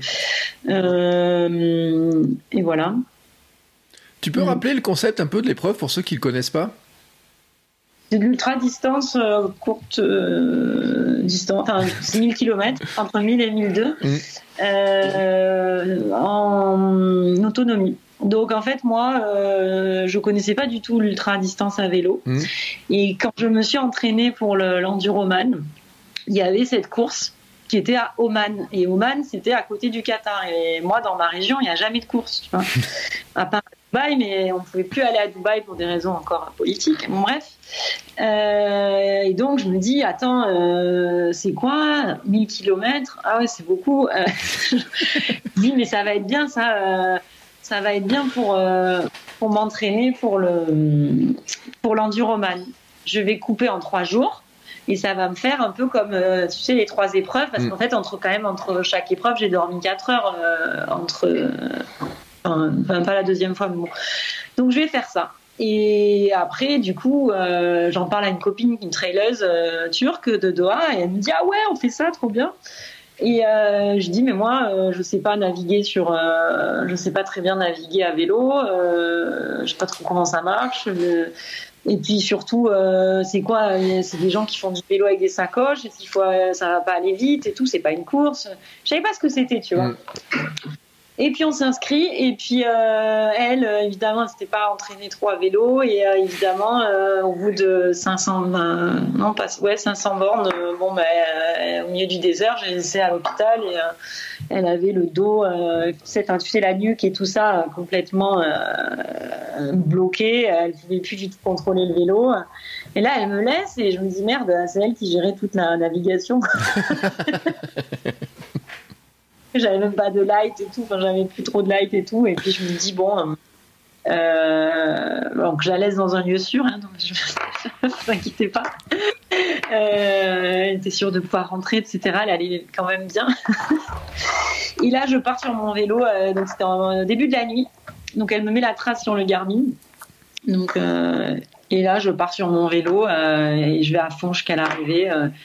et et j'ai trouvé ça extraordinaire. J'ai trouvé ça fou parce que je trouvais ça génial de rouler tout seul la nuit. Dans le... Au début, c'était bah, il y a eu la moitié du désert et après tu remontais toute la côte, donc tu roulais, t'entendais les vagues et tout. Bon après la, la, trace n'est pas très belle, c'est plutôt pas mal d'autoroutes, mais euh, tout, toute la remontée, moi comme c'était de nuit là, c'est très calme, il n'y avait pas trop de voitures et et, euh, ouais, j'entendais les vagues, j'étais sur mon vélo et j'ai trouvé ça génial. Et là je me suis dit bah en fait euh, T'as pas besoin d'une course pour ça, forcément. Mm. Euh, donc c'est là où ça m'est venu à l'idée moi de faire des aventures à vélo toute seule. Et après, par ailleurs, j'ai aussi trouvé ça cool. Euh, j'ai commencé à avoir des gens qui me disaient, alors que j'étais, moi j'étais engagée en duo dans la course, tu vois. Mais j'ai commencé à avoir des gens qui ont envoyé des textos. Ah, mais il y a machin truc, elle est devant, tu peux la doubler, elle est en train de dormir. Et là, je suis quoi? Mais attends, euh, si elle dort, je la double et tout, parce que je pensais qu'elle était plus rapide, tu vois. C'était une nana de Dubaï qui roule bien, quoi ah ouais, ben moi je vais pas dormir, alors du coup je vais la doubler. Et puis, et puis pris au jeu quoi et je me suis pris au jeu et, euh, et voilà j'en ai refait et, euh, et, je trouvais ça sympa après j'ai arrêté d'en faire euh, pour plein de raisons parce que parce que c'était très comment te dire, l'organisateur m'a mis beaucoup de pression sur la médiatisation. Mmh. Euh, euh, genre, tu t'inscris à la course, déjà, bon, bah, tu payes quand même, euh, ça coûte, c'est pas gratuit, quoi. Et là, l'organisateur qui te dit, tu viens avec combien de médias? Bah, je sais pas, j'ai avec zéro média, en fait, quoi. Tu vois, moi, j'ai payé ma course. ouais, mais. et c'était que ça, et, puis tout le monde s'en mêle, il y a plein d'histoires tout le temps, il y a tout le temps plein d'histoires, et. Et, mais là, ça m'a saoulé. Et puis surtout, de mon côté, moi, je commençais à vouloir faire des aventures euh, en solo, euh, puisque grâce à ça, j'avais compris que je pouvais le faire toute seule. Mm. Parce qu'en fait, il faut quand même te dire, euh, mais bon, je vais en refaire des courses. Je vais en refaire parce que je, suis une compétitrice, tu vois, et, ça va revenir. Il faut juste que je, trouve un autre format. Mais il faut quand même te dire tu le vois sur la Northscape, c'est incroyable l'effort qu'a fait Steven, c'est hallucinant, quoi. Mais il y a quand même une différence euh, entre une course où tu appuies sur un bouton, on sait où t'es, mm. on vient te chercher, et la course où par exemple nous au Baïkal, on était seul tout quoi, on était au milieu du truc et, et, et voilà, il peut tout arriver et c'est ta vie en fait quoi, mm. tu vois, c'est ta vie, t'es tout seul, enfin tu dois te démerder. Et ça c'est pas pareil, c'est pas du tout pareil. Et alors je dis pas qu'une course ultra c'est pas dangereux euh, et que c'est pas. Alors là, quand je vois tout ce qu'a donné Steven et tout, je pense qu'il a donné autant que dans ses aventures. De toute façon, lui donne toujours tout, donc euh, voilà. Euh, et d'ailleurs, il y a une compétitrice qui est décédée pendant la course, euh, qui a pris un accident de voiture. Donc bien sûr que c'est très dangereux l'ultra distance à vélo. Ce que je veux juste te dire, c'est que il y a des moments quand tu fais des aventures, moi euh, quand je traverse de, euh, du Rwanda à l'Ouganda, euh, tu peux faire la race cross Rwanda, tu fais la même trace que moi j'ai fait. Mm. Mais si tu es tout seul, tu as un côté as un côté vraiment tu te fous la frousse parfois, tu vois, genre tu es tout seul toutes les décisions que tu prends, euh, personne ne peut venir te chercher. Mm. Euh, bon, c'est vrai que moi maintenant, je me suis quand même équipée d'un satellite pour euh, au cas où, tu vois. Mais, euh, mais je suis pas dans un cadre de course. Et c'est aussi très intéressant de chercher toi-même ta trace, de trouver. Donc il y a tout un travail de recherche qui est très compliqué. Qui, je comprends aussi qu'il y a des gens qui n'ont pas envie parce que c'est relou de, de, de créer ta, ta, propre aventure. C'est très compliqué parce qu'il faut trouver ta trace. Souvent, tu te trompes. Tu, euh, donc c'est ces deux choses qui sont différentes, qu'il n'y a pas de, il n'y a pas de un c'est pas bien, l'autre c'est pas bien. C'est deux choses qui sont différentes et c'est deux choses qui m'intéressent. Voilà. Mais l'aventure, aventure. Alors bien sûr que c'est une aventure de faire une course ultra, mais euh, voilà, c'est des choses différentes. Hmm. T'as un été euh, copieux, non? Enfin, on a, on a parlé un petit peu du Thor, euh, etc. C'est euh, quoi les prochaines échéances là pour toi? Alors, bah, donc, le Thor et l'UTMB, là, ça c'est septembre. après, donc là, moi, je, là, maintenant, je vois un peu plus à, à courte durée. Donc après, j'ai un projet ici euh, de 2600 km, euh, toute la côte ouest en fait, et de faire le plus vite possible. Euh, l'idée c'est quoi? L'idée c'est de montrer un peu le pays, mais aussi bon, bah, de me challenger parce que c'est des terrains qui sont assez difficiles. Et c'est une route historique très connue, je veux pas trop non plus en dévoiler, et qui pourra aussi avoir d'autres étapes après, se faire sur un autre. La, la route est très longue, donc je peux la faire en plusieurs fois. Euh, D'ailleurs, je sais toujours pas si je vais la, la course va s'arrêter juste à travers la Saoudi ou à traverser une frontière. Ça c'est voilà. Donc ça c'est un projet perso. Euh, j'ai un projet aussi dans le désert. Donc ça, j'essaie de voir monter un truc. J'aimerais bien monter un truc avec Steven dans le désert ici, qui est euh, le Empty Quarter, qui est le plus gros désert de dune au monde en fait, mmh. euh, qui est entre le Qatar.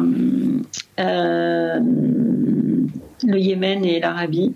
Euh, c'est magnifique, c'est incroyable. D'ailleurs, le, Dakar va passer ici cette année. Euh, mais il y a des, c'est un désert qui est très dangereux. Les dunes bougent beaucoup, il y a beaucoup de vent, donc euh, tu peux te faire prendre. Euh, bon, après, il y a plein de trafic aussi avec les frontières.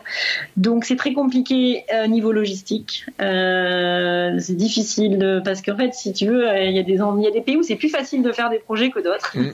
Déjà parce qu'il y a des gens qui ont fait des projets.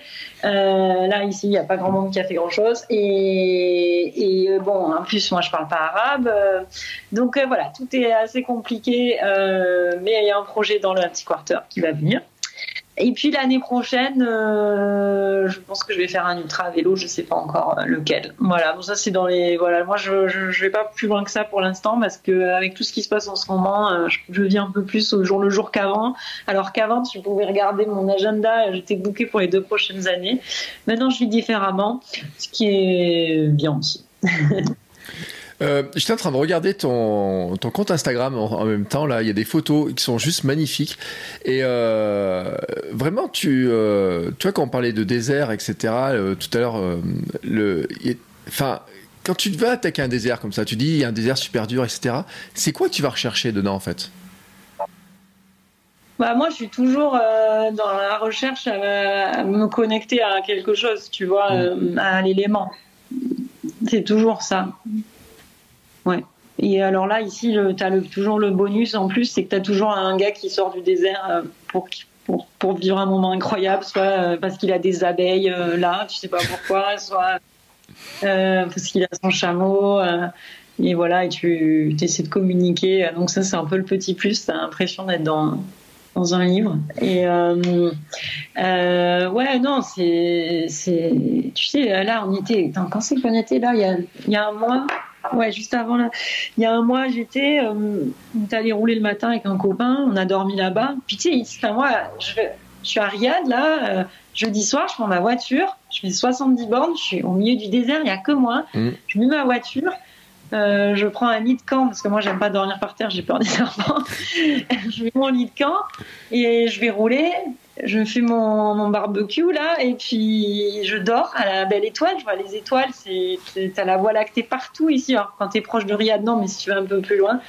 Donc là, t'es sur ton lit de camp à 70 bornes de chez toi. T'as la voie lactée tu viens d'aller rouler, tu as mangé ta grillade ou ta salade, et puis le lendemain, tu vas rouler, et là, tu n'entends rien. Bizarre de rien entendre. Oui. Euh, et, voilà, et c'est fou. Et puis tu, tu roules là, comme ça, il y a des, chemins. De, temps en temps, tu vois des gens qui passent, un chameau, euh, un animal, euh, un renard, un serpent, un scorpion. Euh, et, ouais, ça c'est dingue. Et ça, tu vois, euh, au Qatar, il y avait le désert, mais c'était des dunes. Et donc moi, je conduis pas trop dans les dunes et tout. Et puis c'est un petit désert. Et c'était pas un désert où, à l'infini. En fait, c'était un désert où déjà tu regardais, tu voyais l'Arabie Saoudite. Donc déjà, tu savais qu'il avait une fin. Mm. et euh, là, ici, c'est des déserts sans fin en fait. Et, et, c'est vraiment puissant. C'est super puissant. Et j'aime bien ce mode de vie. Ouais, c'est vraiment, t'es es tout le temps entouré de la nature, quoi. C'est vraiment très outdoor ici, en fait. Si t'as envie de vivre comme ça, tu peux en tout cas, t'es pas obligé. J'avais une photo quand même, je pouvais te poser la question parce que tu arrives devant un panneau, c'est marqué euh, fin de la route. Ah ouais, bah après, il y a quoi derrière le wadi.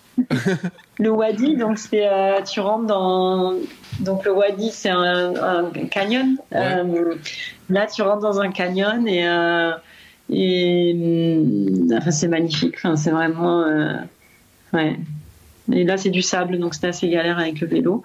Et dans le wadi, bah, tu as des gens qui cultivent des mangues. Après, euh, mais c'est des nomades, c'est des gens qui vivent là. Il n'y a pas de maison, en fait. Quoi. Il y a des petites cabanes. C'est très pauvre hein, comme pays, quand même. Hein. Euh, et puis, toi, pareil, tu as toujours quelqu'un qui sort de nulle part, de quelque part. Et, ouais, ce canyon-là, il est magnifique. Là, Wadi dit ça, c'est vraiment un endroit qui est magique.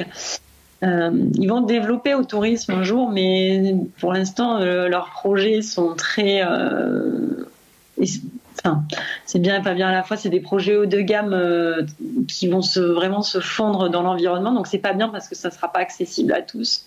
Euh, mais c'est bien aussi parce que c'est vraiment, euh, ils sont dans la, enfin en tout cas sur ce lieu-là, euh, dans la protection, ils veulent vraiment conserver leur patrimoine parce qu'en plus, si tu veux, tu as des, des fouilles archéologiques partout, c'est un musée à ciel ouvert. Il y a d'ailleurs beaucoup d'équipes françaises qui travaillent là-bas à temps plein. c'est fou de te dire que qu'il y a plus de trucs qu'en Égypte ou à Petra là-bas et que personne n'a jamais encore fouillé là-bas.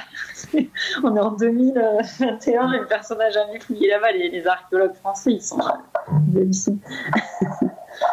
Euh... Personne n'y allait avant, c'était fermé, tu vois. Il n'y avait pas de visa tour. Tu ne pouvais pas avant. Mm. Maintenant, tu peux. J'ai une dernière question à te poser par rapport au, au Norseman. Euh, parce que je l'ai vu sur ton profil en fait. Euh, le Norseman, euh, c'est quoi l'histoire avec le Norseman pour toi? Ah, c'est le Norseman. Et ben, je faisais, tu vois, j'avais juste commencé le triathlon et j'ai vu l'intérieur sport, hein, comme beaucoup de gens. Ouais. j'ai vu l'intérieur sport. J'ai dit, ah, c'est génial ça. Ben, c'était juste après Nice, mm. donc mon premier, tu vois, mon premier triathlon Nice. Et je vois l'intérieur sport. Je fais, ah, ça a l'air trop bien. En plus, bon, moi, la Norvège, je trouve ça trop beau et tout. Et puis, je, me rends compte que c'est un tirage au sort, c'est compliqué. Et je me dis, ah, mais je vais m'inscrire au tirage au sort C'est la fille qui fait du vélo depuis six mois, il n'y a aucun doute. Et en fait, comme je suis, j'étais résidente Qatar et une femme, j'en sais rien, j'ai eu le tirage au sort. J'ai gagné. J'ai gagné beaucoup de tirages au sort en étant résidente ici, donc euh, parce qu'ils ils aiment bien les pays sous-représentés, tu sais. Et, donc voilà. Et puis euh, le plus simplement du monde, euh, avec mon papa, ma sœur et, et ma meilleure amie qui m'ont assisté. On a passé quelques temps là-bas pour faire la course. et C'était super, quoi. C'est vraiment super c'est une chouette course qui est pas du tout aussi extrême que euh, bon. Euh, euh, mais, mais ça fait peur là, tu montes dans le bateau, tu sautes du bateau. Quand tu montes dans le bateau là, c'est trop bien. T'as trop peur au début. Et après, il fait un peu froid et tout, mais ça va, c'est pas non plus la mort. Mais oui, c'est vrai que tu montes sur le bateau, es, sur le vélo, t'es tout gelé. Et puis euh, après c'est assez plat, c'est beaucoup, moins, moins ouais, il y a beaucoup moins de dénivelé que ce que j'imaginais, mais c'est trop beau, c'est trop beau. Et puis c'est en fait si tu veux c'est magique pour deux raisons. La première euh, euh, c'est parce que tu fais ça avec ta famille en fait. C'est, la seule course de triathlon où tu es assisté quoi. Enfin mm. c'est une rares. Et donc déjà bah, ça décuple c'est bien d'être dans le partage enfin, sur les courses aussi quoi. Euh, donc ça c'est chouette. Euh, et il y a ce côté euh, ben voilà tu as envie d'avoir le t-shirt noir et puis quand ça fait comme moi que un an que tu fais du vélo et que tu as des gens ça fait 20 ans qu'ils essaient d'avoir le tirage au sort du Northman que c'est ils ont préparé ça toute leur vie du coup tu te dis est-ce que moi je vais l'avoir quoi donc ça c'était un peu stressant j'ai envie de dire parce que surtout le vélo surtout que moi je devais être dans les 140 je pense Bon, j'en avais 12 derniers, ouais, non, peut-être 130, un truc comme ça, mais bon, tu sais pas trop, quoi. J'étais pas dans les 80 premiers, quoi. Donc, euh, euh, donc ça, c'est vrai que c'est un petit stress en plus de suivre un peu où en sont les autres derrière et tout ça, pour être sûr d'avoir un t-shirt noir d'aller en haut de la montagne. Et, euh, et ouais, c'est beau, c'est un beau parcours, c'est une belle course, et je, je félicite les organisateurs de d'être resté sur ce format-là. Et après, c'est vrai que c'est triste parce que c'est compliqué d'accès euh, avec ce tirage au sort qui est très restrictif et tout, mais ils l'ont jamais agrandi, ils en ont jamais fait une usine, ils ont, ils ont respecté c'est, leur, euh, ouais, leur idéologie de course euh, et, ça c'est chouette. Malheureusement, c'est vrai que du coup ça, ça, laisse beaucoup de gens sur le carreau. Oui, parce que c'est une course, il y a 250 personnes au départ seulement, hein, ils agrandissent pas. C'est vrai que comparé à, l'UTMB où on a l'impression que ça grossit, qu'il y a toujours de plus en plus de monde sur, les, sur, ces courses-là, c'est vrai qu'eux ils restent sur ce format 250 euh, au départ quoi. Bah, je crois que c'est 3-4 personnes qui ont des métiers à côté et, et ils ont cet événement et ils en ont créé un mythe, hein, parce qu'il y a quand même, euh, même un mythe. Hein. Surtout que maintenant l'eau n'est plus froide, mais euh, mais euh, non, mais enfin, je dis que c'est un mythe, mais moi j'ai eu trop peur. Hein, je me suis éclatée, c'était chouette, c'était vraiment chouette, c'est beau, c'est une course à faire pour ceux qui ont, qui ont la chance de tirer au sort. C'est chouette, quoi, vraiment. Et eh ben, Mm. Et, ben on va rester sur ces chouettes mots parce que en plus je te posais la question du Norseman parce que j'ai eu un invité dont c'est son, il en rêve, tu sais, de, se dire ça fait partie des courses qu'on a, etc. D'autres ils veulent faire euh, l'Otilo. D'ailleurs je t'ai pas demandé, tu, le swimrun c'est pas ton truc? Alors c'est marrant que t'en parles parce que avant-hier euh, j'ai parlé à une nana de Montpellier, bref, qui en fait, qui vient de me, qui me dit ah, je suis qualifiée pour Otilo et je lui dis il faut qu'on le fasse avec Steven, mais bon, on va vraiment s'engueuler là, ça va être la catastrophe. Voilà. et du coup, j'ai regardé pour faire Malte. Je me dis, mais il faut qu'on qu'on en fasse un où il n'y a pas trop de niveau pour être sûr d'être qualifié. en fait, je sais pas quel niveau on a, tu vois. On n'a aucune idée de quel niveau on a, si on est bon, si on n'est pas bon. C'est comme euh, quand on a fait notre premier 140 km en trail. Euh, moi, j'arrive et je lui dis ah, bon, on va le rentrer en 23 heures, je pense. Mais même le premier de la course, il n'avait pas mis 23 heures. Donc là, là, je pense qu'on arrive à peu près dans le même état d'esprit. Donc normalement, je, suis en train de le motiver pour qu'on fasse Malte en novembre. Euh, mais on va arriver en mode, euh, voilà, euh, on, on connaît rien à ce truc, on sait pas ce que c'est, mais nous on veut juste aller à Otio, donc il faut qu'on se qualifie. Donc il faut qu'on les double les gens devant là. je sais même pas comment ça marche en fait, il faut que je m'en occupe. Euh, donc oui, ça m'intéresse, ça m'intéresse, ouais. Mm. Ouais, et alors tu vois, puisqu'on est sur Steven quand même, parce que j'ai deux personnes qui m'ont posé la même question, m'ont dit, non mais en vrai Steven, il est pas trop relou dans les situations comme ça, sur, les, euh, sur ce genre d'aventure, sur ce genre de, de, de choses? Bah moi, je, je, il, est, il, est, relou parce qu'il est comme ça, puis il aime bien euh, me charrier et, et, le montrer en story et tout ça, mais euh, moi, je trouve ça formidable de faire ça mm. à deux parce que euh, on partage, etc. Euh, et puis on s'aide aussi parce qu'on est dans des situations difficiles et que parfois, voilà, on a vraiment besoin d'un coup de l'un et l'autre. On a des expériences qui sont différentes. Évidemment, lui sur un vélo, il sait tout faire et ça c'est important pour moi il m'apprend énormément sur le vélo, quoi. Moi, je sais pas faire de vélo, je fais du vélo depuis 5 ans. Lui, il en fait depuis qu'il est né, quoi. Et ça, c'est super. Et puis moi, après, j'apporte peut-être d'autres choses aussi. J'ai quand même une énorme expérience de, voyage, etc. Donc, euh, donc voilà, donc là, j'ai dit au Tilo, parce que Stéphane, il a un peu la même philosophie que moi. Euh, il y a des courses mythiques. Mm. C'est pas. Ça va être un peu mal vu, genre en mode je veux cocher des cases ou remplir une euh, wish list, mais c'est pas vraiment ça. Mais enfin, si quelque part, bon, peu importe, mais euh, il y a des courses mythiques que j'ai envie de faire, évidemment. Et je pense qu'au Tilo, euh, dans des mauvaises conditions, ça doit être génial. et franchement, c'est. Ouais, là, il y a moyen de, rigoler. Et je, je, pense que c'est quelque chose à faire. Et il y en a encore d'autres sur la liste. J'ai rien qui me vient en tête là, mais. Euh, mais ouais, ouais, donc c'est marrant, on en a parlé il y a deux jours, c'est rigolo. D'accord, donc je, vais, je vais retenir cette phrase. Otilo avec des mauvaises conditions, ça doit être génial. Et là, les gens, ils sont en train de réfléchir à cette phrase, tu sais. On va laisser réfléchir là-dessus, hein, parce qu'on va terminer là-dessus, mais ils sont en train de réfléchir, tu sais, à ce truc-là en se disant, ouais, d'accord, Otilo par des mauvaises conditions, ça doit être génial. Non, mais j'aime bien la mer euh, avec des grosses vagues et tout. et puis comme ça, Steven, il aura peur, j'espère.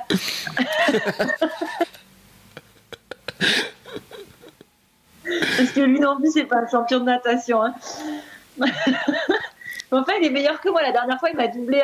on a fait, qu'est-ce qu'on a fait? On a fait un truc à Marseille là. Oh, j'avais pas du tout envie de nager. Je me suis pris une méduse au début. J'avais pas du tout envie de nager. Je voulais arrêter. Et euh, lui, il est parti comme un fou parce qu'il s'est dit, elle peut pas me doubler, c'est pas possible.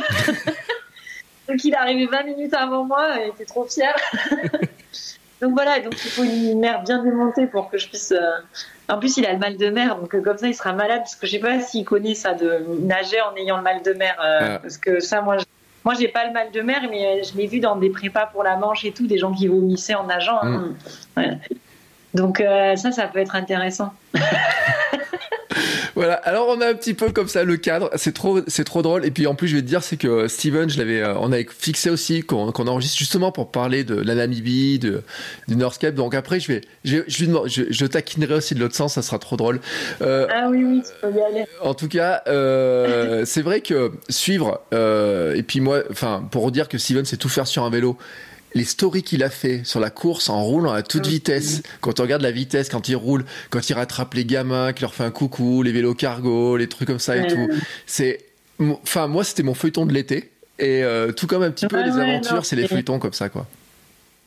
C'est très dur, hein. franchement, euh, c'est même pas que des skills techniques, c'est aussi en même temps, parce qu'en même temps, il pense à 10 000 trucs, il est, et voilà, et comme il, il s'est un peu énervé là pour d'autres raisons sur le truc, mais il a raison de dire que moi, ça fait 30 ans que je fais du vélo, je suis né sur un vélo, et, je, et ça, cette expérience-là, personne ne l'a. Mm. Et, et voilà, et donc moi, j'apprends beaucoup quoi, de lui, et, euh, et ça, c'est ça, c'est chouette. Quoi. Voilà. Mais j'aime bien aussi faire des trails avec lui parce que parce que j'ai un peu plus le niveau. Quoi. et c'est pour ça que j'aimerais bien aussi aller nager en mer avec lui avec beaucoup de vagues pendant qu'il vomit, comme ça au moins. voilà. Eh ben écoute, euh, ensuite, en tout cas, on va suivre ces aventures-là. Euh, alors, pour te suivre, euh, Instagram Oui, moi j'ai que Instagram. Hein. Je J'ai toujours pas compris comment marcher Snapchat. Euh, il faudra peut-être un jour je m'y mette pour les gens ici. Mais non, je suis pas très Facebook non plus. Donc Perrine Fage euh, sur Instagram, tout attaché. Comme ça, on peut te, on peut suivre, on peut regarder. Il y a des magnifiques photos. Euh, il y a quelqu'un qui m'a dit, elle a l'air tellement heureuse, elle a un magnifique sourire. Et c'est vrai, il y a des photos où on, te voit avec un grand sourire et autres. ça fait voyager. Euh, il y a des magnifiques couleurs. Il y a des choses. Moi, j'imaginais pas, franchement, certains paysages. Euh, je te le dis, hein, là, Théo. À un moment donné, tu es en haut d'un gros, gros rocher. Enfin, de, je sais même pas comment on appelle ça, un grand pic, là. Euh, où on découvre des choses. Moi, j'imaginais pas que ça ressemblait à ça. Et puis en même temps, après, l'alternance du chaud et du froid. Il y a des photos où il en plein désert, des photos en pleine neige. D'ailleurs, avec Steven, vous avez réussi à faire une reco du Gravelman en pleine neige. Je pense que c'est le week-end en Auvergne. Où vous avez eu le plus de neige. Tu vois, moi je suis en Auvergne. Ah oui. Et euh, je vous ai vu rouler ce week-end-là. Je me suis dit, mais ils ont pris le week-end où il y a eu vraiment le plus de neige de tous. euh, vous êtes retrouvés, il y a des photos avec des murs de neige, etc. Je me dis, mais c'est vraiment, ils ont choisi leur ah, week-end. C'était hein. chouette. C'était chouette, ouais, ouais, on est allé monter le. Euh, ouais. Ah ouais, c'était vraiment chouette. Moi, j'adore l'Auvergne. Hein. Si je rentre en France, c'est où je vais m'installer, même si j'habite à Montpellier. Mais euh, on est vraiment, à Steven aussi, c'est vraiment l'Auvergne, euh, enfin, des gros gros fans. Et, euh, oui, c'est vrai qu'on a, on a fait le vent tout de neige aussi, enneigé, ça j'ai trouvé ça chouette. Euh, non, mais j'aime bien les, les deux, moi, j'aime bien le froid et le chaud. Et eh bien en tout cas, euh, merci beaucoup pour cette discussion. Je me suis régalé. Je sais que les auditeurs ont adoré. Euh, C'était vraiment génial. Et puis on aurait pu parler de plein de choses parce que je vois aussi tu as des photos du Kilimanjaro dont j'ai parlé avec une autre invitée il n'y a pas très longtemps, euh, qui est aussi une sacrée aventure, surtout qu'en plus, enfin à vélo quoi. Ouais, ouais, non, ça c'est, moi je suis pas allée, je suis allée au petit sommet à vélo, mais après quand on a fait, après on a fait la course avec Steven. Euh, à, pied, bah, à pied contre le vélo. Ouais. Ah, bah, c'était une sacrée aventure parce qu'en fait, euh, donc on s'est acclimaté ensemble jusqu'au presque au sommet à vélo. Et après, on est redescendu à l'entrée du parc. Euh, et on est monté d'un coup en fait. Et donc moi en courant et Steven à vélo pour se retrouver au final quasiment ensemble sur la dernière partie de l'ascension. Et, et, là bah là, il se passe un truc de montagne. Hein. Là, je dis, à, Steven, euh, bah déjà, je vois, il y avait un guide euh, qui n'arrivait pas du tout à suivre et tout. Bon, bref, je le vois s'effondrer par terre deux, trois fois. ok. Et moi, j'avais, je dis à Steven, je comprends pas, j'ai de la neige qui rentre dans mon bonnet et tout, c'est bizarre. C'est de la grêle qui rentre dans mon bonnet, mais il n'y a pas de grêle. Et là, il me con, quoi. en fait, euh, donc, effectivement, il y avait un orage. le guide s'était fait foudroyer, donc. Euh, et euh, donc moi, quand je comprends ça, je dis mais j'ai des bâtons, il faut que je les enlève. je dis mais ils sont en carbone. et je voulais, moi, j'avais pas envie d'aller au sommet. Je me dis on va pas au sommet là et tout. Euh. et en fait, il y avait aucun endroit pour s'abriter. Mm. et et là, c'est des décisions qu'il faut prendre en un quart de seconde. Et moi, en fait, euh, toute seule, je suis capable de prendre des décisions euh, et de voilà de beaucoup de choses. Mais c'est vrai que quand je suis avec Steven, je me repose beaucoup sur lui. Et je suis incapable de prendre une décision déjà pour nous deux. Et moi, je me repose sur lui. Donc euh, Là, il me dit en gros, euh, soit tu me suis, euh, soit tu descends. Et je savais qu'il n'y avait rien pour s'abriter de loin. Et par contre, je savais qu'on était en train de se mettre en danger, mais qu'il n'y avait aucune solution. et là, on a marché tête baissée. et moi, ça faisait dans ma tête. J'avais des petits crampons sur mes chaussures en plus, donc je sentais le truc. Et là, je priais pour que ça retombe pas, quoi. Et euh, on avait, voilà, on a marché quasiment, ouais, on se mettait euh, vraiment en position en boule là, et, euh, et puis arrivé au sommet, ça s'est, ça s'est levé quoi. On avait vraiment du cul. Mais, mais ouais, c'était bien stressant parce que voilà, tu vois, ça c'est encore des aventures. Là, il se passe ça, t'es sur une course, la course elle est annulée. Quoi. Ouais t'es tout seul, euh, t'es tout seul, ben, si tu descends, euh, t'as quand même l'orage. En plus, avec des rochers, tu sais que ça tombe proche des rochers. Euh, mais tu peux, c'est pas non plus des rochers où tu peux t'abriter. Euh, T'avances au sommet, tu sais que t'es exposé jusqu'au bout. Donc voilà, en fait, euh, et là, t'as deux secondes pour prendre la décision, sachant que depuis le 10 heures, tu cours Euh, et qui était quand même à 5000, je sais pas combien. Et donc voilà, et là, il faut prendre des décisions et, et voilà, se mettre en danger. Mais dans tous les cas, on était en danger de toute façon. Et, voilà, et puis il faut faire des choix. C'est comme ça. Donc on l'a fait, on est arrivé au sommet, main dans la main. Mm. Eh ben, écoute, euh, c'est vrai que je vous souhaite de très belles aventures euh, à toi comme à lui. Euh, moi, j'ai hâte de voir franchement ce que vous arrivez à faire sur les qualifications au Tilo, sur comment vous allez vivre ça. Puis, bien entendu, avant, tu as un programme. On le rappelle, il y a quand même beaucoup, beaucoup de kilométrage. On va suivre ça avec beaucoup d'attention, de un peu fan, tu sais. j'ai plein de gens qui m'ont envoyé des messages, ils sont vraiment fans parce qu'ils sont impressionnés. Puis c'est vrai quand tu dis, euh, je savais pas faire de vélo il y a pas si longtemps que ça, je faisais pas de sport il y a pas si longtemps que ça, etc. C'est est, aussi ça qui est impressionnant dans, ton parcours, c'est de, voir à quelle vitesse tu arrives à enchaîner, tu as réussi à faire des choses. Euh, il y a beaucoup de gens et je regarde des messages qui disent, bah finalement, euh, tu donnes l'impression qu'il y a plein de choses qui sont possibles de faire, quoi. Ah oui, oui, non, bah ça c'est sûr. Après, euh, je m'en donne aussi les moyens. Hein. Mais du coup, euh, après, c'est à chacun de faire ses choix de vie. Euh, ça passe Il y a des choses qui passent à l'as. Hein. tu peux pas tout faire, tu peux pas tout avoir dans la vie. Par contre, tu peux décider de ce que tu veux à un moment. Et puis, ça peut évoluer aussi. mais c'est vrai que c'est. Voilà, faut s'en donner les moyens. ça, c'est sûr. mais, mais ouais, ouais, c'est. Moi, je vibre en tout cas dans tout ce que je fais, quoi. Tout ce que je fais. C'est et je m'émerveille à chaque fois. c'est fou, quoi. À chaque fois, je me dis, mais c'est pas possible, quoi. T'as encore trouvé un truc de fou. Et même moi, je, je, je m'en remets pas. moi, je m'en remets pas. Je me dis, mais c'est pas possible. J'ai vraiment de la chance, quoi. en tout cas, merci. On va finir sur ce, sur ce chouette mot, sur ce grand sourire. Euh, merci à toi, vraiment beaucoup. Euh, j'ai adoré ce rendez-vous avec toi. Euh, je te souhaite des belles continuations. On va suivre tout ça, comme je le disais. Et puis nous, on se retrouve la semaine prochaine avec un autre invité. Et je sais pas encore qui c'est. On va voir comment ça s'enchaîne les choses. Mais en tout cas, je sais qu'on va partir dans de belles aventures. Et en tout cas, encore merci Perrine pour euh, tous ces récits d'aventures. Euh, je ne sais pas si un jour tu écriras un livre avec toutes ces aventures, mais euh, il y aurait de sacrés trucs hein, à raconter. ouais. Bah, merci beaucoup, merci de m'avoir reçu. Merci à toi. Ciao, ciao. Bon, c'est encore moi. J'ai un dernier petit mot à vous dire avant de vous laisser écouter un autre épisode de podcast. Si vous avez apprécié cet épisode, je vous invite à vous abonner, bien entendu, au podcast. Vous pouvez le faire sur Spotify, Apple Podcast et tous les lecteurs de podcast. Mais aussi, si vous le voulez, à laisser une petite note 5 étoiles sur Apple Podcast. Vous savez que ça aidera le podcast à se faire découvrir et à permettre à plein de gens de découvrir aussi les vertus du mouvement. Allez, ce coup-là, je vous laisse et je vous souhaite à tous une très belle journée.